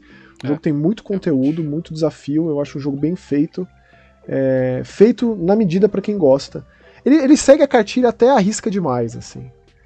Mas eu acho que ele tem elementos no gameplay que funcionam. Ele, ele, ele gira em torno dessa uma realidade que está para ser destruída por uma fenda que está crescendo, apareceu no céu e crescendo cada vez mais e você é uma quimera, um, um ser feito justamente para evitar que essa fenda faça o que ela está fazendo ali. Ou seja, seu objetivo é fechar essa fenda, destruir todas as criaturas que estão aparecendo e todo mundo que foi corrompido por essa fenda também. É, e quimera porque, como o próprio nome diz, né? Existe um amalgamado de seres dentro dessa nossa protagonista, que eu particularmente gostei muito dela. Ela chama Briar. E ela tem a irmã dela, que é como se fosse um espírito, que chama Lute. Então, Briar e Lute, que são as personagens que a gente joga, ela fica te acompanhando o tempo todo. É, e esse espírito, ele também faz parte do gameplay, né? Ele tem um botão específico para ser acionado, faz parte todo todo o esquema de contra-ataque do jogo gira em torno disso, é, que, que tem diferentes tipos de poderes que você aciona com os gatilhos, então tem inimigos que você só consegue destruir quando você aciona o gatilho da esquerda, o gatilho da direita, que gasta é, o MP, digamos assim, da loot da, da fantasma. Eu não sei, Spencer, eu fiquei apaixonado nesse jogo, cara. Outro jogão. É, eu achei o problema que acho que a, a principal problema para mim é esse desbalanceio, assim. Tem parte do jogo que ele fica, que ele é ok, aí tem parte que ele complica demais, aí você passa essa parte, você já é estressado, e de repente vai pra uma parte que volta a ser fácil de novo. Aí uhum. eu falo, eu falo assim, por quê? eu não entendi. Não, você Será pena, que eu entendo o lugar errado? Será que é tipo, sabe, Dark Souls, você pega o caminho errado e de repente você tá com os inimigos que é muito mais forte? Ainda bem é que você isso, falou né? isso, porque tem Souls no nome desse não, jogo. Não, não, não, só dei um exemplo. Mas ele não tem nada um de Souls. Não, não tem nada, nada, não, não tem nada, só dei um nada, exemplo bobo. Que delícia. Porque Dark Souls ele tinha os caminhos ali, você pegava um caminho errado, você de repente caia com as caveirinhas lá, as caveirinhas eram sangue nos olhos e te dava uma porrada e você morria. É isso, é esse, não tem nada Mas é, não, de... É, mas esse jogo ele é linear, totalmente. Não, por isso que eu tô falando, fase. que não faz sentido o que eu tô falando, que parecia que eu tinha entrado no lugar errado, que não é. Ele é, é completamente linear. Sim. Então assim, meu assim, é o meu único problema mais sério, o que deu uma cansada do Solstice para mim foi isso. Porém, é o que o Markson falou. Cara, a Modus mandou bem zaço. Aliás, você sabe que a Modus tem, gente, tem estúdio. Devil May tem... Cry style aí, como que é? Eles falam de action. Stylish, stylish, stylish é. action. Mas a Modus tem gente no Brasil. Eu queria saber quem é que trabalhou, quem que mora aqui no Brasil que trabalhou nesse jogo, cara. Porque tem estúdio nos Estados Unidos, Reino Unido e no Brasil. Legal. Achei bem legal. É, tô lendo aqui no site dos caras. Eles se apresentando, né? Eles são. Eles fazem parte ali do conglomerado Maximus Games. É, o Solstice, eles têm vários outros jogos, tipo o Tesla Grade, que eu conheço, é deles, After Image, é, God of Rock. Esse Cucos aqui, ó, que tá para sair, hein? Esse Cucos é um jogo de plataforma que vai sair logo mais, também é modus. Eu achei esse jogo bem ambicioso, Spencer, assim, é, bem cara. ambicioso, eu... sim, sim. E olha, é, é o ambicioso que os caras entregaram, Max. Isso. É, é eu gostaria, eu gostaria É que um isso. Solstice 2 fosse mais diferente do Devil May Cry, assim, porque tipo, ele, ele tem a, a parte que você vai jogando a fase e é, é- o gráfico é muito impressionante, esse jogo ele só para PlayStation 5, Xbox Series e PC, também não tá disponível para as plataformas antigas. É, e aí ele fecha numa arena que você mata os inimigos, ganha uma nota. Diamante, platina, f- ferro, bronze, e isso tá ligado à experiência que você, que você ganha. Aí você vai lá, destrói uns barris, destrói umas caixas, ganha lá os pontinhos vermelhos para você distribuir nas árvores de habilidade, tanto da Briar quanto da Loot. É... Bem padrão. Tem os desafios extras. Ah, mate os inimigos antes de acabar o tempo. Ah, mate os inimigos primeiros espectrais, que você aciona com a alavanca da, da esquerda, se eu não me engano. É, e depois os de cristais, que são os cristais vermelhos. Né? Tem inimigo grande, né? Que ele tem parte de cristal que você precisa quebrar, acionando o poder da loot. Sim. Então ele vai dando um nó na sua cabeça. E é isso, assim, acho que, acho que Solstice foi, um- foi caprichado. Como eu falei, eu tenho só pequenos de- pequenas ponderações, assim, que eu acho que o jogo poderia ter sido um pouco mais equilibrado. Fora isso, cara, baita jogo. Eu fiquei surpreso. Não porque eu não vou botar fé no que a Modus fez, mas é que é o seguinte, pra mim isso aqui é um jogo já de uma empresa grande. Uma empresa É. meio médio termo, assim, tipo, é um jogo de qualidade mesmo. Ele é um Sim, AA, sabe? assim, um AA quase triple A. É quase um opinião. triple A mesmo, assim. Por isso que eu tô, eu fiquei surpreso, porque, cara, baseado nos jogos que a Modus fez antes, já de qualidade de tudo, eles são jogos que parecem jogos independentes, jogos menores. E Solstice, não. É Ele- outro passo. Ele né? é outro passo, assim. Os caras, os caras, sabe? Eles não deram um passo, eles subiram, cara, uma escadaria inteira aí. Tipo, É. O assim, jogo parabéns. totalmente dublado, Parabéns. o jogo localizado, não dublado no nosso idioma, infelizmente, mas o texto todo traduzido. Sim, É. Baita jogo. Se você é fã de Devil May Cry, eu acho que você deveria jogar, de verdade. com certeza. Próximo E- jogo da lista, Spencer. O próximo jogo da lista é um jogo que eu achei qualquer coisa, Maxon. É Knights and Guns. Que que Ah, cara, eu gosto de Peng. Lembra aquele jogo, Peng? Ah, sim, mas. Tinha selo Capcom, mas era de uma, uma produtora japa desconhecida chamada Mitchell Corporation. Aquele jogo que você atira pra cima. Isso. Então você anda de ser uma e fica tirando de- as coisas pra cima. As coisas batem no chão, sobe de volta. Isso, fica, ele fica tudo quicando. É, num esquema meio Space Invaders de ser. Só que nesse jogo aqui é tipo. É, é fantasia medieval. Criaturas apareceram, só que também o, o- o mago ali da vez ele desenvolveu armas de fogo pra enfrentar essas criaturas medievais. Então o nome é um nome justíssimo, é o que entrega. Knights and Guns é isso. É, assim, e, é, o que muda um pouco o jogo, porque o jogo é uma mesmice o tempo inteiro. Você fica tirando pra cima, né? Aí você tem um. Ah, mas tem Não, várias não. armas É, diferentes, sim, sim, né? mas calma, calma, que é, que é exatamente isso que eu ia explicar. Muda um pouco a cara dos inimigos, tem a parte que você enfrenta uns sapos, tem a parte que você enfrenta uns bichos da, de mar, sei lá. Só que aí tem hora que você tem que, sei lá, destruir 10 inimigos grandes, aí você passa de fase. Às vezes você tem que limpar a fase. Ah, E vai indo. E o legal, provavelmente deve ser legal, não acabei não jogando, é que o jogo pode ser jogado cooperativo, né? De- é, Duas pessoas da mesma tela deve ser bem é. mais divertido. Porque tem muito inimigo, aparece muito bicho ao mesmo tempo, e é uma delícia quando você bate o martelão lá e mata um monte de inimigo ao mesmo É, tempo, é, que é o poder especial. Aí você vai pegando dinheirinho, com esse dinheirinho você vai comprando as armas. Não recomendo entrar em nenhuma arma, ou melhor, nenhuma fase com a arma default lá, que é muito mequetrefe, você precisa comprar uma boa. É, Esse jogo está disponível no Switch e no Xbox. Curiosamente não saiu no PC, cara, o Knights and Guns. É, tem cara de jogo de console, mas mesmo assim não seria esse o. A animação, motivo, é, a animação dele é em flash, ele não tem uma arte que chama atenção, assim. É. Ele, ele, tipo, ele não chama atenção, mas ele não é mal feito. Não, não, que- não é. Ele funciona para o que ele é. Só que é o seguinte, e é extremamente repetitivo. Mas eu vou te falar o que mais me chamou a atenção desse jogo, cara. O quê? A trilha sonora é, um É. metal pesado, É, cara. e é eu não boa, é esperava É boa, ser tão pesado assim É. esse jogo. meu. é boa. Tem umas fases até que, cara, só faltou uh no meio ali, né? Porque, cara, realmente. É, mas é isso, Eu- Knights and Guns pra mim é um jogo esperava. passou, passado. É, é legal, acho que provavelmente talvez eu me divertiria mais jogando co-op. Talvez. Nem sei se é co-op online ou não, mas talvez seria É, isso. deve ser muito mais legal jogar com um amigo. Com Baltoro certeza, que aí vira uma bagunça, aí você, né, tá interagindo e tal. Eu não conhecia os camaradas da Baltoro Games, mas eu achei um jogo honesto. É um jogo honesto, sim, sim, funciona Né? com. O propósito dele tá ali. Tá, tá feito, entendeu? Ó, no Switch tá saindo 76,45 e no Xbox 37,95. Acho que um preço É, ok, assim, né? Um preço ok, é. E quem é que lembra de Peng, né, Spencer? Só eu pra falar de Peng Ah, teve mesmo. re- relançamento do Peng no Xbox One de alguma forma, né? É verdade. É um, é um- cara, eu gosto de Peng, eu gosto. Esse aqui é eu um Peng, gosto, assim. Mas eu acho que assim, eu lembro que eu cheguei até a comprar esse último Peng aí, mas aí você começa a jogar, você fala assim, é, acho que a memória afetiva lá atrás era melhor.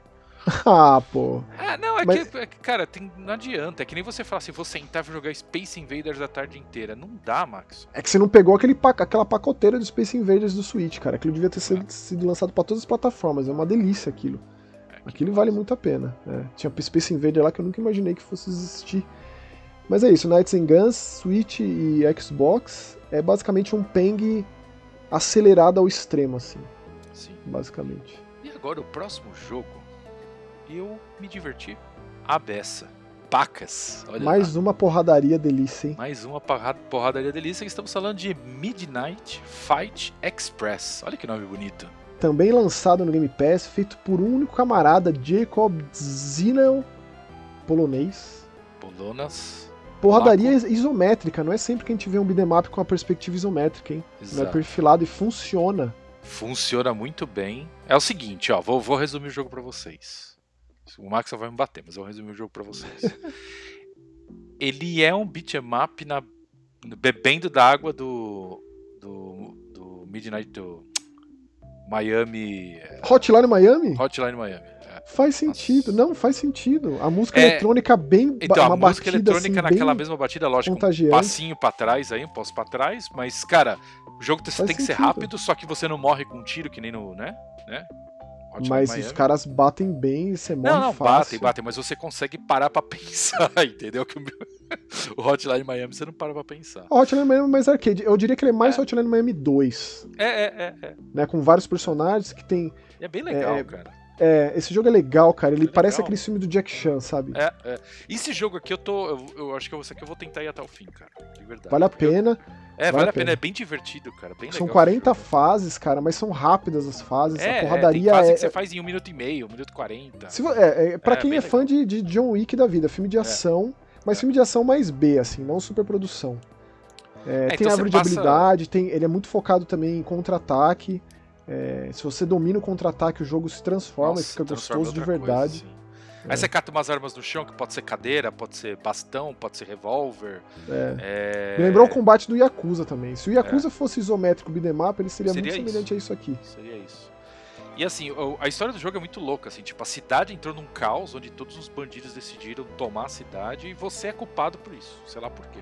É, na verdade, aí- você, você é um cara que não se lembra de quem é, existe ali um Exato. drone que te acompanha, que vai tentando fazer com que você se lembre, e você já foi capturado pela polícia, você tá contando a história pra dois policiais. né? Isso, essa que é a parte legal, você vai contando a história e os muito. caras, tipo, não acreditam em tudo que você tá contando. Então é muito legal isso, esse desenrolar da história é bem legal. E o texto Cara- traduzido pro nosso idioma, disponível em todas as plataformas, no Steam tá sendo 60 pila. Não é tão barato assim, mas eu acho que ele oferece bastante conteúdo. E a gente tá no ano do beat'em up, o tanto de jogo de porradaria que a É verdade, gente hein? falou aqui no Mega Caraca, Busters, é né? Esse aqui pra mim fecha com chave de ouro, foi lançado no Game Pass. Em breve nós teremos. Final Fight de Mega Drive, hein? Tem uns brasileiros desenvolvendo. Não sei se vocês acompanharam no Twitter aí. Mas Não é só sabia. pra gente realmente falar que é o ano do beat'em up. Bom, nos Certo, jogos Max? do ano é Tartaruga Ninja nova, pô. Pô, Não pois é, não, eu tô. Sim, exato. Mas Né? alguém está criando Final Fight para Mega Drive. Isso já é pra dar um nó no, no intestino, né? Na vida, que É coisa exato, ninguém nunca pensaria nisso. Ou seja, Midnight Fight Express, delícia, cara. É. Delícia. Não, Ele verdade, me lembrou, sabe aquele jogo do, do, do Jack Chan de PlayStation 1? Nossa, sim, adoro aquele jogo. Inclusive, esse jogo tem, cara, tem mó, tem mó galera que é fã desse jogo, cara. Ele fez história na época, não é só um joguinho que saiu e tal. Foram dois jogos, cara, que eu joguei muito. É o Stunt Master, né? O do PlayStation 1. Da Sim. Midway. Né? Aliás, tem, eu lem- eu lembrei também outra coisa, Spencer. É, ali no QG dos Gotham Knights, da Bat-Família, tem um jogo da Midway lá, tem o, o, o Spy É, Hunter pra jogar, né? Spy Hunter pra jogar no arcade, é verdade. Eu joguei muito, eu joguei mais Eu do que o também. Gotham Knights. É muito legal. Sim, sim, sim. E aí, puta, Falei, joguinho. Cara, cara, como os jogos nessa época eram difíceis, né? Eu fiquei assim, meu Deus, o que que é esse fliperama? Tem uma máquina de fliperama aqui escondida, que delícia, fiquei lá jogando. Fica, e, e é tipo, não é uma, um, um- clone de Spy Hunter, não. Não, é, é Spy Hunter. É É o isso. jogo inteiro, É o jogo o inteiro, gabinete tá original maravilhoso, que lá é a maior relíquia de Gotham City, tá ali. É verdade, verdade. No campanário da Bat-Família, que maravilha. Do Belfry. Mas ó, se, se Jack Chan, tanto o jogo que a gente comentou, o Stunt Master, quanto os filmes, ou até o desenho, As Aventuras de Jack Chan, que é maravilhoso, se toca no teu coração quando você pensa nisso, então Cara, vai fundo. jogue. É. jogue E outra que coisa, a trilha Midnight sonora é muito boa, hein? Express- Gostou de um eletrônico aí, eu acho que Midnight Fight Express vai dar um. Combinou, não, combinou É, muito bem. É perfeito. o jogo ideal pra esperar o, o- John Wick 4. É- Exato. É, jogar Boa. o Midnight. Olha aí que Boa. maravilha.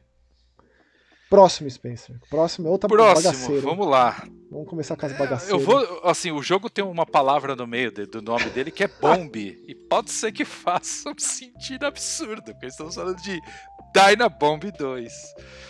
Dyna- Dynabomb 2. E Eita. aí, Maxon? É a continuação do primeiro Dynabomb que eu, não, eu, eu espero nunca na minha vida ver. O primeiro Dynabomb é só de Dynabomb Steam. 2. E Hã? esse Dynabomb 2 não tem de Steam. Curiosamente, não tem. Olha O jogo só. da Seven Raven Games. Seven Ravens Studios. Sim. É... Ah, cara, olha, Spencer. ca- é, tipo, ele não é barato esse jogo. Começando, ele custa Pois é. 80 pila. Então ele, é- ele é- não deixa de ser um Metal Slugzinho. Ah, Maxon. você- Um, você- um Mega Manzinho. Um, O- um o- Rolling, ro- O cara que criou o Thunder, Metal Slug Rolling nesse exato momento, se ele tiver vivo, ele, deve tá- ele tá tendo uma caganeira. Se ele já morreu, ele tá se, se virando no caixão, velho. É claro que ele tá vivo, vai- a gente vai ter logo mais aí, inclusive é o. Kiss. Dentre tantos, é o Kazuma Kujo, né? O desenvolvedor, um dos cabeças do, do Metal Slug. Mas aí, será que o Kazuma Kujo tá envolvido com Metal Slug Tactics? Pra mim é Eu espero que ele não esteja envolvido com o Dynabomb 2. não, Ah, Isso, isso não. espero que não. Ele não merece isso? passar por isso. por que eu fui falar isso? Pois Não, é. é- E não, é e detalhe, bom, o mais é legal é que eu joguei o nome aqui eu falei assim: ah, Max não vai lembrar o nome do cara. E o cara, o Max vai lá e fala lá. O nome esse do cara, japonês tem umas na lata, é inacreditável, chamado oral violenta. Cara- tem uma história muito boa de como ele desenvolveu o jogo anterior dele, do Metal Slug, que é o jogo do submarino. Que ele tava dormindo na- numa, numa, numa praça, pensando qual que vai ser o Aquele da Taito? Você lembra desse? Lógico, é Inderrante. É, é isso! Nossa, eu amo essa porra, é muito bom isso aí. Cara, é um jogo de nave de submarino. É isso. Ca Um shooter de Kazuma submarino. Cujo é, é In The Hunt, é isso mesmo. Tem de, tem, de, Caraca, tem de. Saturno, não tem? Tem, tem. Cara, esse, jogo, é ele, é, demais, ele, é- mano. ele é um, ele é um proto Metal Slug In The Hunt. Ó, eu. é, deve fazer mais ou menos um mês e meio que eu terminei o In The Hunt do arcade no emulador. Eu Vou te falar, o In The Hunt, cara. Ele tava lá pensando no seu nova, na sua nova criação, tipo, que ideia que eu vou ter pra fazer um jogo. Pegou no sono no parque, foi acordado com a água da fonte lá espirrando na cara dele que a molecada tava brincando, jogo de submarino. Aí fez. É. Inclusive ele manteve o In The Hunt no Metal Slug, que tem várias partes que a gente joga com, né? Verdade, verdade. Submarino, Negocinho. comandando os... Aliás, todo o gameplay do In The Hunt tá nos veículos do Metal Slug. Porra. E, meu, a gente tá Essa eu não sabia. isso- Essa, a- cara, eu aprendi uma nova hoje. Cara, esse cara é um gênio, mano. Esse cara. É, e a gente pensou em, em. Tá falando tudo isso por causa do Dynabomb, então já valeu a pena pra mim essa. É verdade, é verdade. Ó, mas é o seguinte, Dynabomb é, cara, ele é um jogo de plataforma 2D, onde tem esse nome Tirinho. Dynabomb exatamente porque você precisa, né, jogar bombinha pra lá e pra cá, né? Então, né? Que mais, Max? Que mais? Vai, É me isso. ajuda aí. Não tem nada além disso. É, É, ultra básico, ultra simples. É, E assim, o que bate de frente é que são cenários tropicais, com coqueiros e o sol raiando, e você tá explodindo tudo ali. Você é um. É um, um camaradinho ali com roupa meio uma armadura, sei lá que diabo, e você vai jogando bomba em tudo. É isso, cara. Super simplesinho. É outro jogo feito pra você jogar com algum amigo. é, e aí você tem uns é. personagens meio genéricos ali, uns. É, complicado o jogo, de verdade. Assim, é um, eu acho que o jogo é. Cara, é o genérico do genérico. Assim, as fases não tem nada demais. O personagem não tem nada de. Os personagens não tem nada demais. Aí você vai pegando, vai pegando os diamantezinhos pra chegar É. até o final. Tem um monte daquelas paredes, as paredes secretas, né, que te levam pra lugares secretos das fases. É, aí tem os, também os lasers que você precisa com seu jetpack que tem o combustível, né? Que ele recupera no esquema meio cooldown, você precisa ir desviando desses, desses obstáculos. Ele tem umas, umas animaçõezinhas que parece de desenho animado, que é legalzinho, os chefões gigantes. É, são legais. Mas, Né? mas assim, o jogo não falta, não, não falta uma criatividade. Você não percebe que tipo. Ah, cara, sabe, eu cheguei. Você jogou na fase que é no Egito? Eu- Tem um chefão lá que é tipo um. Um Tutankhamon, um Anacaris lá que eu gostei dele. Eu gosto quando tem um- uma múmia, uma múmia de chefe. Me pega, me pega. tá. Eu tô tent... Cara, eu tô fazendo um esforço descomunal. Mas É, a verdade é que esse jogo aqui, ele é. É que a gente, botou ele, a gente botou ele no meio só pra quebrar o gelo, mas de tudo, de todo o resto do programa aqui, né? Porque. Ah, que pra assim- mim é um bom programa, cara. Especialmente bom o próximo programa, jogo não, é um não, jogo que eu programa, criei um carinho programa. muito grande por ele. É, assim, pra verdade. ser muito honesto. Eu, não, eu imaginei, assim, tem muito isso, né? Eu jogo o jogo e fico pensando, meu, o Spencer vai jogar isso aqui, ele vai ficar me xingando, ele vai odiar. O próximo jogo é o caso. É o caso. Mas eu gostei muito. Mas é isso, ó. Dynabomb 2, cara. Entendeu? Vocês não precisavam saber da existência dele. É isso. Não, é claro que precisa lá, Playstation, Xbox, Switch. Switch. Curiosamente, não tem de PC, cara, esse jogo. Mas É. o Dynabomb 1 tem. E ele parece ser pior ainda, cara. Esse aí, É. né? ele, nossa. Você tô sabe triste. que eu tenho uma história maluca de Dynabomb pra contar? É o seguinte, eu, eu sigo uns grupos de pessoas que desenvolvem jogos pra Dreamcast, Mega Drive, como vocês já viram, né? Eu sou pirado, né? E aí um pessoal começou a desenvolver um port do Dynabomb 1 pra Dreamcast. Aí eles desencanaram. Tá falando sério? Estou falando sério. Tô falando sério. Eles se enganaram, jogos eles falaram, não, deixa pra lá. Dynabomb. É, deixa pra lá. Bom, Mas assim, as coisas que eu espero de, desses, desses retornos é, por exemplo, Final Fight e então, tem um cara também fazendo R-Type pra Mega Drive. Porra. rapaz. É? Mas tem. R-Type de Mega Drive, não tem? Não, tem Master System. 4 Mega. Não foi lançado pra Mega Drive? Não, não, nunca foi lançado. O R-Type, o último R-Type Thunder Force, o Thunder Force. É, Thunder Force era intimida, SEGA né? praticamente ali, né? Não, mas ele intimida, cara. Que você vai lançar um jogo de navinha num, num, num videogame que tem Thunder Force. Se bem que o Mega Drive é um dos grandes. É, ah, mas aí você tem um Antes você tem navinha, né? Hellfire, você tem coisa pra cacete sim, boa, sim, né? sim. Certeza. Mas é isso, ó, não é o papo que eles estão falando. Falam- Ainda Dynabomb- estávamos falando de Dynabomb 2. O oposto de Dynabomb é o próximo jogo, porque é, É é- completamente oposto. Eu- é um jogo que me tocou muito. É um jogo que se passa em um dirigível que é basicamente um- um- uma casa de repouso. É- Ele é tratado como se fosse um hospital, mas só tem idosos lá. né? Chama Wayward Strange, disponível em todas as plataformas. Ele é um jogo muito focado em história, em conversa.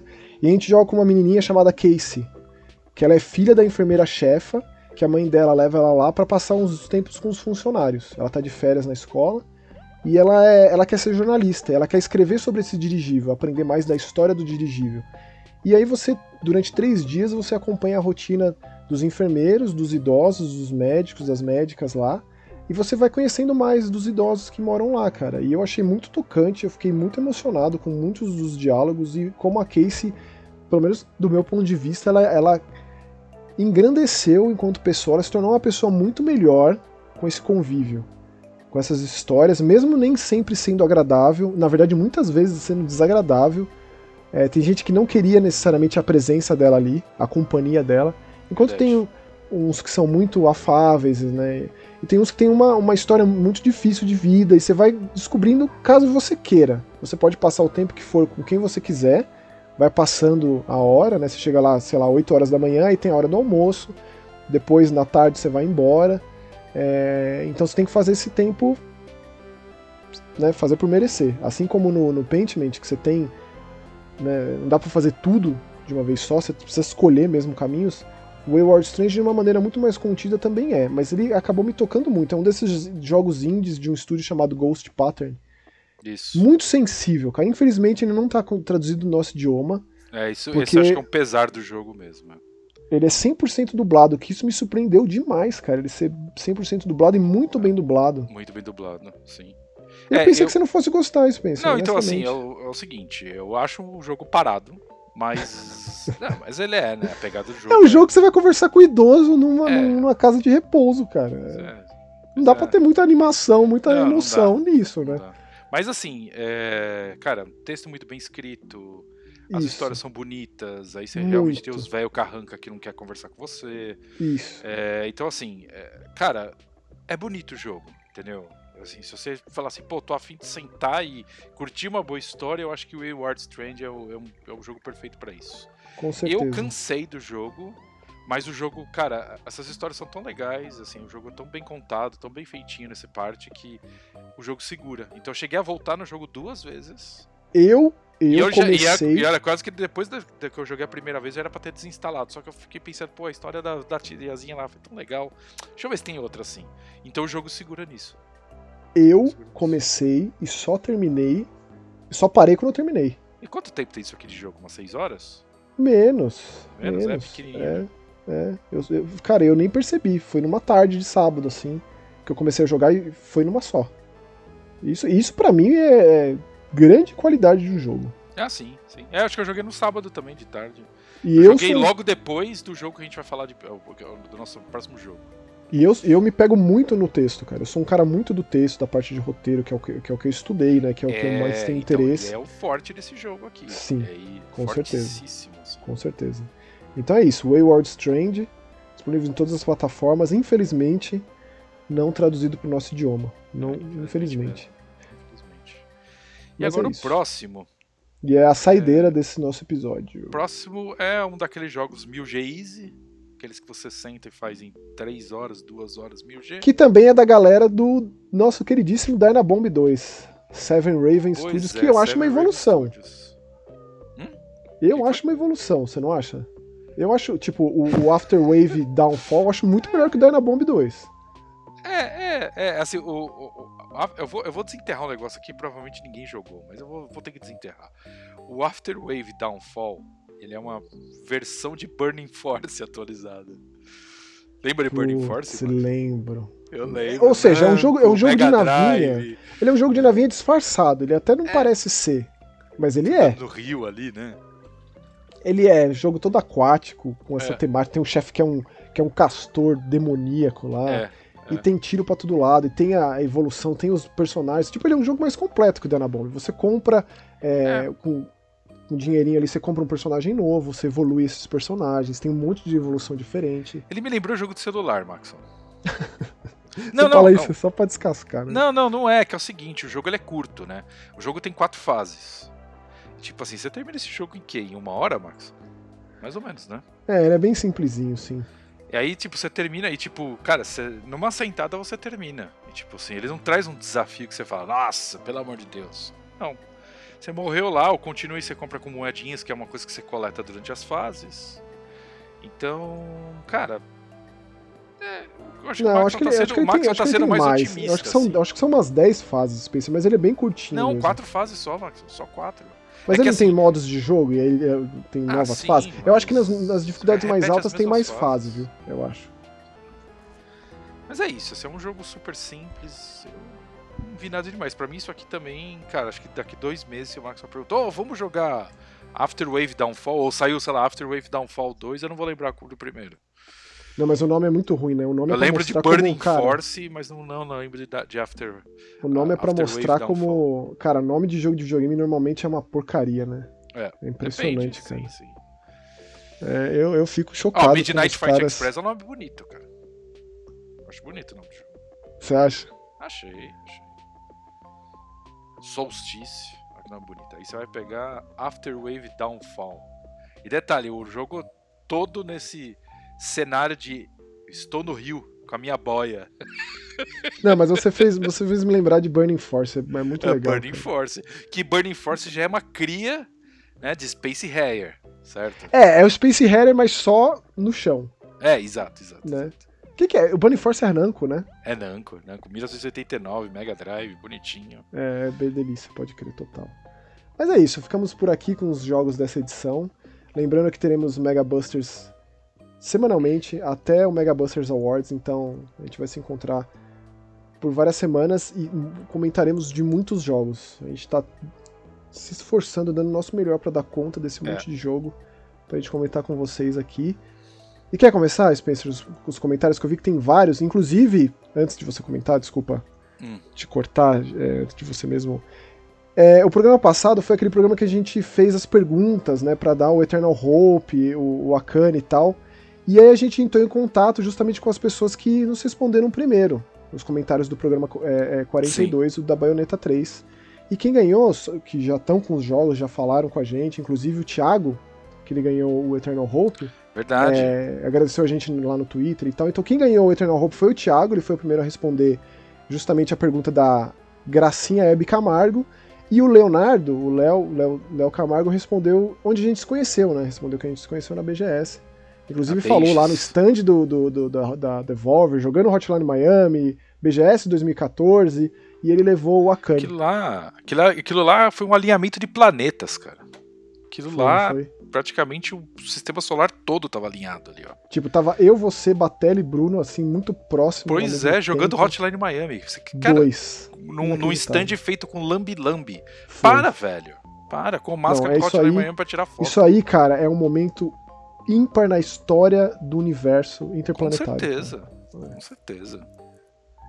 Mas vai lá então, Spencer, faz essas honras aí do, do, do episódio 43. Vou ler 42, o último. Desculpa, a gente começa sempre pelo último comentário e vai para os mais velhos, tá? Para que fica mais fácil de, de, ler de alguma forma. Então, Exato. o último comentário, que na verdade o, o Chris fez aqui uma. Escreveu uma série do Netflix. Então tem todos os, os, episódios estão aqui. Eu vou ler o primeiro vamos dividir, comentário, que na verdade é o é último é comentário grande. dele. Que é Óbvio que eu não poderia deixar de escrever um TCC, pronto, não é episódio de Netflix, mas é um TCC, sobre esse anúncio de Gears. Claro que tenho sentimentos mistos quanto a isso, pois queria muito ver um filme, mas tenho medo do resultado, ainda mais sem o envolvimento do Rod. Então, ao invés de falar é, das minhas expectativas, peraí, vou deixar aqui a melhor proposta do que pode ser feito na esperança da Netflix ouvir o Mega Busters. Que existe a possibilidade. Existe, existe. existe tipo, né? Existe. Né? Série. Deveria fazer uma série antológica com vários capítulos contando histórias de diversos períodos de pessoas do Sera. De Sera, que é o planeta. É... Diferentes períodos de pessoas do Sera. Diferentes períodos de pessoas do Sera, perfeito. Sera. No melhor estilo Animatrix. Uma boa ideia. Excelente. Isso certamente acrescentaria muito ao lore e não seria inacessível a quem é novo na série. Ó, não vou nem dizer Animatrix, Cris, vou dizer outra série da Netflix. Boa. Love, Death and Robots. Boa, perfeito. É exatamente o que eu pensei. Que é maravilhosa. Exato. É, de preferência com ilustradores e diretores diferentes, para dar uma cara especial para cada episódio. Exatamente como Love, Death and Robots. Cobrindo desde Pendulum Wars. É, queria muito ver Asphalt Fields retratada passando por Emergency Day, a morte dos filhos do Dom, o período que Adam Fênix ficou sumido, explicando melhor a origem dos Locusts que, que mostram em Gear 5. Vai por mim, que nada superaria isso. Eu concordo. Eu concordo. Maravilhoso, Cris. É, Gears, Gears tem uma série de livros muito boas. As HQs são razoáveis, mas os livros são muito bons. E que retrata exatamente os momentos que levam aos jogos, né? Pendulum Wars é muito importante. O dia, o dia o dia do Emergency Day lá é complicado também, né? Que aí é uma coisa que de alguma forma o jogo trata isso muito bem. Mas é isso. Quer? Continua além desse comentário. Continuando aqui, ele falou filme, dois pontos. A primeira meia hora do filme deveria situar o espectador no mundo, fazer um resumo de Sarah, Emotion, passar por Pendulum Wars, depois disso apresentar os personagens principais e contar a história do Emergency Day, os primeiros momentos dos ataques Locusts, terminando naquela cena de abertura do Gears 3, quando Marcos tenta salvar o pai e depois disso vai preso, com uma cena pós-créditos dele na prisão. Obviamente adoraria ver muitos efeitos práticos e não CGI, mas isso já é perdido demais. Perfeito seria se não se focassem em cenas de batalhas épicas e cheias de efeito, mas que o combate fosse mostrado de forma mais rápida, na maioria como flashbacks, câmera fechada no melhor estilo, além da linha vermelha, Uau. mostrando mais as pessoas e menos a batalha. Mas infelizmente vão focar nisso e transformar num blockbuster de ação. Sobre o casting, Dave Bautista e Terry Crews precisam fazer a dupla Marcos e Cole. Vi sugestões de John Cena como Bird e acho que funcionaria muito bem, até porque ele tem um lado meio cômico. Já Dom, esse é complicado. Melhor escalar alguém novo, já que Danny Trejo está uns 40 anos acima da idade que o papel pede, é. mas ele seria perfeito. Como Anya, Kate Shakoff. Sakoff. É, ela é. Kate Sakoff nasceu é. para esse papel. Vai lá, Netflix, nunca te pedi nada. Pois é. Realmente, tá É, aqui na, tá de bandeja. Kitsakoff seria uma boa mesmo. Ah, Tá de gosto. bandeja. Ó, mais um comentário do Chris dizendo assim: Eu não acredito que vocês falaram um monte de caça-fantasmas e nem mencionaram o quanto a gente jogou junto, hashtag chateado. Deve ser porque eu destrocei vocês quando joguei como fantasma. Vê-se que não sabe perder. É verdade, a gente jogou. É, é importante deixar claro aqui, já que a gente vai fazer nossa. Vamos arrumar o, o erro do passado. Meia culpa. Meia culpa, exato. É, jogamos bastante com o Chris, inclusive o Chris tá muito, tem muito mais horas que a gente. Já tá, sei lá, tava nível 50 e tralalá, se eu não me engano. Então, Eu queria mesmo era voltar pro Evil Dead, Chris. Tô com saudade desse jogo. Cara, tem a personagem lá do, do remake, a Mia, que eu nem joguei com ela. ele está atualizando de tempo em tempo, né, Max? É, então, eu acho que ele foi complexo, né? Eu sei que. Eu não sei se você foi muito com a cara do jogo, Spencer, quando a É, gente foi, jogou. foi. A gente jogou, a gente jogou pouco, Max. Esse tipo de jogo é legal. Mas eu adoro. E eu não Tá gosto de instalado, jogar com né? gente aleatória. então eu não gosto de jogar com aleatório da internet, cara. Não gosto. Mas realmente, Cris, a gente jogou muito com você. Jogou Eu mesmo. agradeço imensamente. Você ajudou muito a gente a, a- a ter uma opinião mais embasada do jogo, melhor formada, para que a gente pudesse passar pro pessoal, com certeza. Não nos odeie, desculpe. Desculpe. Agora vou ler o comentário do Hendrik Suete Diogo, que é um cara. Adoro quando ele participa aqui. Eu também. Cara, um desenvolvedor de jogo brasileiro, então, cara, é um cara que merece mais do que prestígio do nosso lado. Com certeza. É, vamos lá, ele falou: Meus caros, curso de To Golf me fez pela primeira vez odiar um roguelike. Cheguei à conclusão de que, para mim, um bom jogo de gê- é, do gênero deve ter variação de alguma forma, seja ele, ela proporcionada pelas armas, combinação de habilidades ou o que for. Mas sem esse fator, o jogo se torna cansativo muito rapidamente e, consequentemente, frustra- é, frustrante. Vira só um comer, vira só um comer fichas sem qualquer Comedor. justificativa para qual. O que, que foi? Virar só um comedor de fichas. É comedor de fichas, isso. Infelizmente, esse jogo tem outras chateaçõezinhas, como menus que te fazem dar volta, músicas extremamente genéricas, enfim, uma pena. Já que, como comentaram, ele tem um carisma bem legal, que é Como comentaram, tem um carisma legal. muito legal, exato. Adorei a proposta, personagem e arte, mas é isso por hoje. Abração e fica até o próximo programa. Cara, Ó, eu ó, concordo ó. plenamente. cara. Mas, Hendrik, eu vou te falar, cara, ele, ele infelizmente, ele se foca muito nas cartinhas que dão efeito É. na, na sua tacada, cara. Porque o que ele faz você fazer? Ele, ele cria, assim, opções, porém o que você vai fazer é ir atrás da- das estatuetas pra você ter mais tacada, né?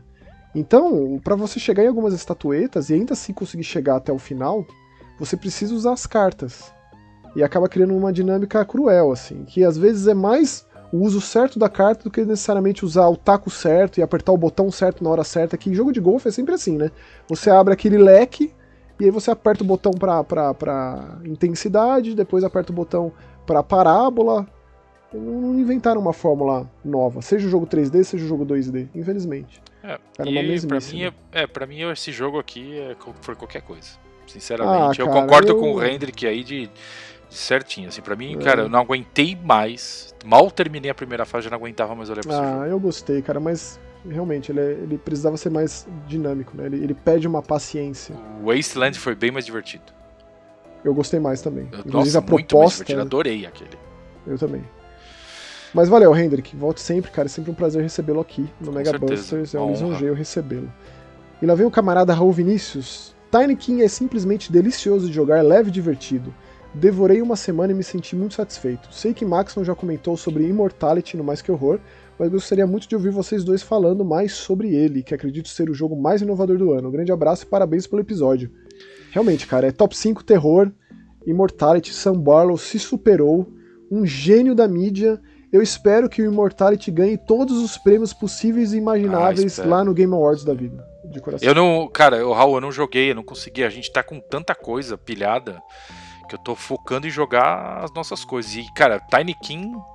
Eu não vou falar pra mim acho que é um dos melhores jogos que eu joguei esse ano. É, cara, fui de ponta a ponta até o fim. Cara, é um prazer delícia, né? imenso. De verdade, Tiny King incrível. Mas, ô, ô, Raul, vamos conversar nas redes sociais. Me diz lá, você escreve tanto no Twitter, escreve lá pra mim do Immortality, a gente desenvolve mais. Mas, cara, pra mim o grande lance do jogo foi quando eu descobri que ele era um jogo de terror. Porque eu não sabia. Teve um momento ali que ele me arrepiou da cabeça aos pés e eu falei, não é possível que eu tô jogando um jogo de terror. Eu não, eu não tava preparado, eu não- realmente não sabia. Então para mim foi um impacto gigantesco que esse jogo me trouxe. E ele é, como você disse, é muito único em muitos sentidos. É, é... Quero ver o que ele vai fazer depois desse jogo, cara. Vai ser bem difícil superar em termos de FMV, né? Para mim é o melhor jogo de FMV de todos os tempos, Immortality. É isso. Valeu, Eu vou ler o comentário. comentário do Yuri, que é um comentário pra lá de Bagdá. Yuri Campos, vai lá, golfe bom é o carro e olhe lá. Olha, Yuri. Eu fiquei pensando na sabatinada que a gente fez de jogo de golfe, né? Pois é. Eu digitei golfe no Steam e apareceu. 86 mil títulos. Mil, eu, eu, li, cara, eu li uma fração do que tinha. Ó, o Alan Yuri, o Alan Yuri faz tempo que não comenta, né? Faz Salve, tempo. amigos! Primeiro gostaria de parabenizar pelo quadro com a participação do Nelson, o monstro do jornalismo gamer. Forte abraço a todos. Valeu, Yuri. Realmente foi legal, né? Eu fico feliz que você tenha gostado da Elo e do Nelson falando sobre o jogo do ABA. É... Vamos fazer mais vezes, não tenha dúvida. Vamos lá, vou ler agora o comentário, volta, mais um volta. comentário do Christian. Vamos lá. Adoro quando vocês discordam sobre um jogo. Acho que deveria rolar o troféu Tensão entre os Brothers no Mega Busters Awards. Cara, tá aí uma boa ideia. Melhor. Não, vai, vai ter. Vai ter que ter. Não, tem, então, tem uma, os... oh, Christian, vai. você acabou de criar um, um, novo, porque vai ter que ter. Vai ter que ter. Perfeito, ter. maravilhoso. Nossa, Obrigado, Cris. Ideia. Ó, mais um do Cris aqui, ó. Josh Journey é bem legal mesmo, mas bem difícil. Quando você vier em casa de novo, a gente joga. Pô, Cris, que maravilha de, de convite, cara. Foi muito especial aquele dia aí na sua casa. Eu fui, eu fui gravar o Mais Que Horror número 500 na casa do Cris. Olha só. Porque o Cris acompanhou a gravação do Mais Que Horror 100, do Mais Que Horror 200, do 300, do 400 infelizmente não, porque foi do meio da pandemia. E do 500 eu fui lá gravar na casa dele, cara. Foi um momento Porra. muito especial, é. É, vocês sabem que eu não sou do Souls-like, mas joguei umas boas horas de Moonscars e gostei bastante. É bem bom o jogo. Também é vai ter a categoria Soulsborne Sekiro-like no, no, no Mega Buster desse ano, porque teve tanto jogo bom que não vai dar pra ignorar, não. Não vou terminar, óbvio, mas foi o único jogo do gênero que me diverti. Logo, posso dizer que é meu favorito. O jogo é muito bom mesmo. Também senti uma vibe de Castlevania no começo como Spencer. Realmente, cara, é muito Castlevania e eu sinto muita saudade e falta de Castlevania, mas a gente tem tanto jogo parecido com Castlevania, né? Mas cada vez que eu jogo um que me lembra, eu sinto mais saudade ainda, que é curioso. Já Vanquish é um dos meus jogos da vida. Terminei ele umas três vezes sempre que vejo aquele pack de remaster de 10 anos de Bayonetta e Vanquish na promoção. Me coça o dedo. Somos o Chris dois. compra. Compra Somos que dois. vale muito a pena, cara. São dois dos grandes jogos das últimas décadas dos videogames, Bayonetta e Vanquish, na minha opinião. Pior que sei que se eu comprar, largo tudo que estiver jogando pra zerar Vanquish de novo. Só joga Bayonetta também, vai. Gameplay muito delícia, mas só o jogo ruim de conquista. Fazer 200G nele é um, é um sacrifício. É, é. É uma penitência. Concordo. Realmente. realmente. Tem mais um do Chris Também, eu acho que, acho que essa dupla aqui, Bayonetta e Vanquish, é tipo. Talvez a melhor um dos melhores combos de, da geração 360 PS3, porque, Com certeza. pelo amor de Deus. E lembrando, hein, eu vou desenterrar uma. Bayonetta foi o primeiro jogo que tirou nota 10 na revista japonesa. Como Famitsu. Isso. Famitsu. Num console da Microsoft. Olha que dado importante, porque o 10, 10, 10 na Famitsu é difícil, né? É difícil, é bem difícil, cara. Foram poucos Pou, na história, pouquíssimos tipo... jogos na história. Ele conseguiu, e detalhe, na versão de Xbox, que é melhor que a do PS3. Com certeza, é muito melhor. A versão, a versão de PS3 é zoadíssima. Não recomendo é jogar no PS3. Peladinha. É. Mas eu tenho ele nas duas versões de 3, mídia física. Eu tenho, eu tenho todos os baionetas. Preciso, agora eu preciso comprar o 3 mídia física, né? Um dia eu compro. É... Mas valeu pelo comentário. Tem mais um do Cris aí. Vou lá.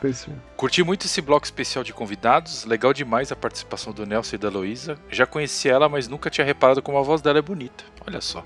Realmente. É, ela trabalha com locução? Poderia fácil. Chama ela para dublar, Nelson. Maxon, mas, né? É verdade. Aí a gente não, não fica sempre com os mesmos dubladores, igual o Spencer comentou comigo outro dia. É, é. É verdade. Complicado essa questão aí. É, assim, eu, na verdade a gente começou a falar de quantas vezes o cara do Uncharted fez o papel, entendeu? Ah, vocês quantas... estão falando do Nolan North. Do é, exatamente. Esse cara, cara, você entendeu? É complicado. O cara tem uma ficha para fazer 200 jogos no ano. É, o Nolan North e o Troy Baker são os dois mais. É, então, exato. É. O Troy Baker é outro, exato, exato. Então, assim, são, é complicado, né? Parece que só tem os dois, entendeu? Parece que não tem, não consegue abrir muito leque. É, ó, a saideira de comentários do Chris é: Eu amo que o Maxon usa umas palavras cultas como sobrepujar. É, é o Maxon, o Maxon é um cara culto. Cara, ele é culto só por essas palavras e pelo nome dos japoneses. Puta que pariu. Cara, porque olha, depois da de hoje aqui, pra mim, eu tô. Eu vou ficar até quieto. É isso. Pô, não sei se isso é bom ou ruim. Mas... É, lógico que é bom, pô. É bom. Ó, eu fui rapidinho, eu vou falar do Felipe aqui na sequência. Começando pelos aniversários, só 15 anos depois que tem um PC que roda Crysis. É... Eu nunca nem tentei, nunca tive interesse em jogar esse jogo. É legal, Crysis. É bem, Meu é problema, bem... eu tenho um problema com FPS, né? Eu tenho é um, um desinteresse. FPS bem, bem bom. Muito bom ouvir a Heloísa fazendo review, completamente inesperado, muito bom. Sejam bem-vindos, Nelson e Heloísa. Foi bom saber mais do jogo do ABA e ouvi-los. A ideia é bacana no geral, fazer esporadicamente vozes diferentes. Trazer esporadicamente vozes diferentes. Né? E parabéns aos vencedores da competição. Esses jogos da DX são bem legais. Pô, Felipe, é sempre uma alegria recebê-lo aqui, cara. Saudades. E aí, o comentário do Nerval Filho, nosso grande amigo Nerval. Vamos lá. Pergunta 2. Eu não me lembro dos detalhes. Comecei ontem a jogar o As Dusk Falls. E o jogo já começa com a sua filha te fazendo uma pergunta e você deve olhar o cenário antes de memorizar informações. E quando a filha faz a pergunta, é sobre a única coisa que eu não lembrava. é, eu tô junto contigo nessa, Nervão. A, a pergunta 2 do episódio de hoje foi tipo isso. É, mas sobre a outra. Que pergunta que era, Maxon? Eu acho, a da BGS, eu acho que foi a 2. A primeira foi a Hebe. Ah, tá, é verdade, verdade, é. verdade, verdade. É da BGS, da Beiges, sim. É, mas sobre a outra pergunta, se a gente curtiu a participação, é, participação é, especial do Nelson e a esposa dele, e se esse tipo de inserção é legal. Essa é fácil, claro que foi legal. Então, na verdade, ele está falando de uma pergunta que a gente fez, que não faz parte das perguntas que a gente deu o brinde, é, certo? Isso é, é isso é. Mas tudo bem. É, mas foi legal, sim. Foi muito legal, foi diferente. A gente teve essa ideia e, cara, por que não? Pode mandar mais, concordo com você. Dos aniversários do, do mês, dos aniversários do mês, é, Call of Duty 4 foi o primeiro e único Call of Duty que eu joguei. Lembro de ter passado anos longe dos jogos de tiro, não tinha console e meus computadores eram Macs. Mas alguém me arrumou uma cópia da versão para macOS de Call of Duty 4. Minha referência de FPS era old school, Doom, Exen, Heretic, Duke Nukem quase caí da, da cadeira quando vi o nível de realismo que a indústria dos games havia alcançado. Não, cara, mas o começo do, do, do COD 4 aí, do Modern Warfare, é muito surreal, que tem o cara sendo levado para ser executado. É. Em rede nacional lá, com a arma na sua cabeça, assim, ou seja, a arma na câmera sendo apontada naquele país em guerra civil, você ali no banco de trás do carro vendo é, é, muito chocante. É, eu, eu, acho que o Modern Warfare tem umas cenas que hoje assim, eu acho que hoje os Call of Duty eles, eles fazem muita cena muito é, Hollywood, assim, muito ah, sabe, tudo explodindo, etc. Mas eu acho que o Modern Warfare lá atrás ele teve um cara um cuidado absurdo de fazer tudo muito pontual de uma forma que deixa o jogo inesquecível. É isso. Esse eu achei muito. Eu, eu lembro que quando eu peguei o PS3 que veio com esse jogo eu fui na casa de um amigo meu que ele terminou de cabo a rabo esse jogo e eu assisti. Eu não sou do FPS, mas ele é, gosta muito, ele terminou e eu fiquei assistindo. Eu fiquei muito chocado, cara, com, com essa cena em especial. E aí mas ele comentou, aí, mas hoje não é uma franquia que me atrai. Tiny King já está separado é, para instalar no Xbox. Excelente episódio, galera. Muito obrigado, Nerval. Olha, Nerval, obrigado. e Tiny King é certeza de sucesso, cara. Eu é. acho muito difícil não gostar, porque é um jogo muito, muito, muito carismático. Muito pra cima, Total. muito Total. gostoso de jogar. É delícia demais. E na sequência veio o Léo, né, respondendo o lance lá que, que a gente comentou, que o Chris mandou um acertou na mosca. E também veio o Felipe Negrão na sequência dizendo Previously on Buff the Vampire Slayer. Meu e o Chris já veio a Buff, porque ele gosta muito de Buff. Eu bem sei o quanto ele ama Buff, assim como o Nelson também, né? é, deixa eu contar uma coisa. O, o Nelson, o Nelson, o Chris comprou a coleção de HQs da Buff e mandou aqui para casa. Nem sabia que tinha HQ da Buff. Pois Se é. bem que é de Joss Whedon, né, Buff? É, que é um cara muito da HQ. Inclusive a Buff é inspirada na e uma personagem dos X-Men, cara. Como Sério? chama? É Jubileu, é. É mesmo, não sabia disso. É, é. Uhum, o Joss Whedon revelou em alguma entrevista que ele era muito fã é, Eu, eu, tenho, eu, tipo, eu tenho quase certeza. Me diz aí, Cris, eu tô falando groselha, mas eu lembro de ter visto essa informação, essa notícia, em uma revista 7 da vida, eu lembro, sabe, na época que tinha. Eu lembro de ter uma conexão. O Joss Whedon gosta de X-Men e ele fez alguma coisa do tipo. Ou tô falando merda, não sei. Bem, não sei. e agora o mais louco, peraí, agora deixa eu falar o mais louco. Sabe quem vendeu essa coleção de, de HQs pro, pro, Chris? Hum. A Megan Mary. Megan Marie. Aquela. A, a moça que foi uma vez na BGS que Ah, cuidava do- de Tomb Raider? Raider. Eu lembro, eu tava lá acompanhando a entrevista dela. Pois é, ela vendeu pro Chris a coleção de HQs da Buffy. Que loucura, cara. Que mind blow total, né? Meu Deus, cara. É, é. Eu tô, tô, tô- É, eu, eu também, mesma coisa. Quando chegou ali o nome do pacote, né? O nome do- da pessoa que mandou, eu falei assim.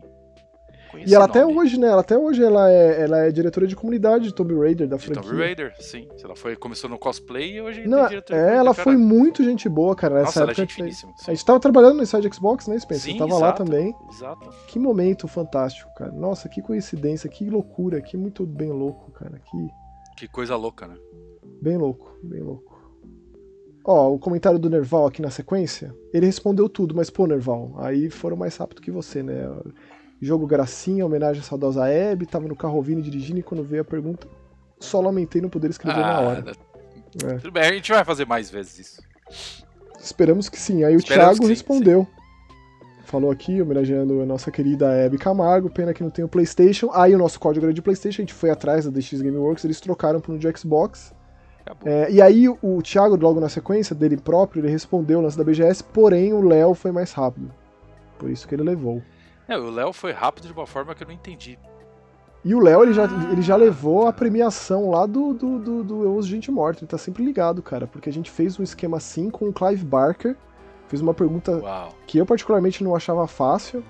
É, né, o nome, o nome do, do conto que originou Candyman, ele respondeu rapidinho, cara. Eu, eu publiquei o, o episódio, terminou, basicamente deu uma hora do episódio, ele respondeu e ganhou os livros do Clive Barker. Então, Maravilhoso. é, é, da. Dark Side. E aí teve o último comentário do Thiago. Fecha aí, Spencer, Que é. Bayonetta é muito bom, mas De- Devil May Cry 5 é sensacional. Este ano eu tive uma grande surpresa com o Solstice, que é um indie, um indie muito bom e desafiador com um monte de coisa original. Que estamos falando aqui no nosso Olha aí, programa. Thiago. Vamos Tá conversar vendo? mais de Solstice. Espero que você tenha gostado do que a gente comentou aqui. Exato. E muito obrigado a todo mundo que comentou e que chegou até aqui. Nos encontramos semana que vem no próximo Mega Busters. É isso aí, valeu, tchau! Até mais. Tchau, tchau.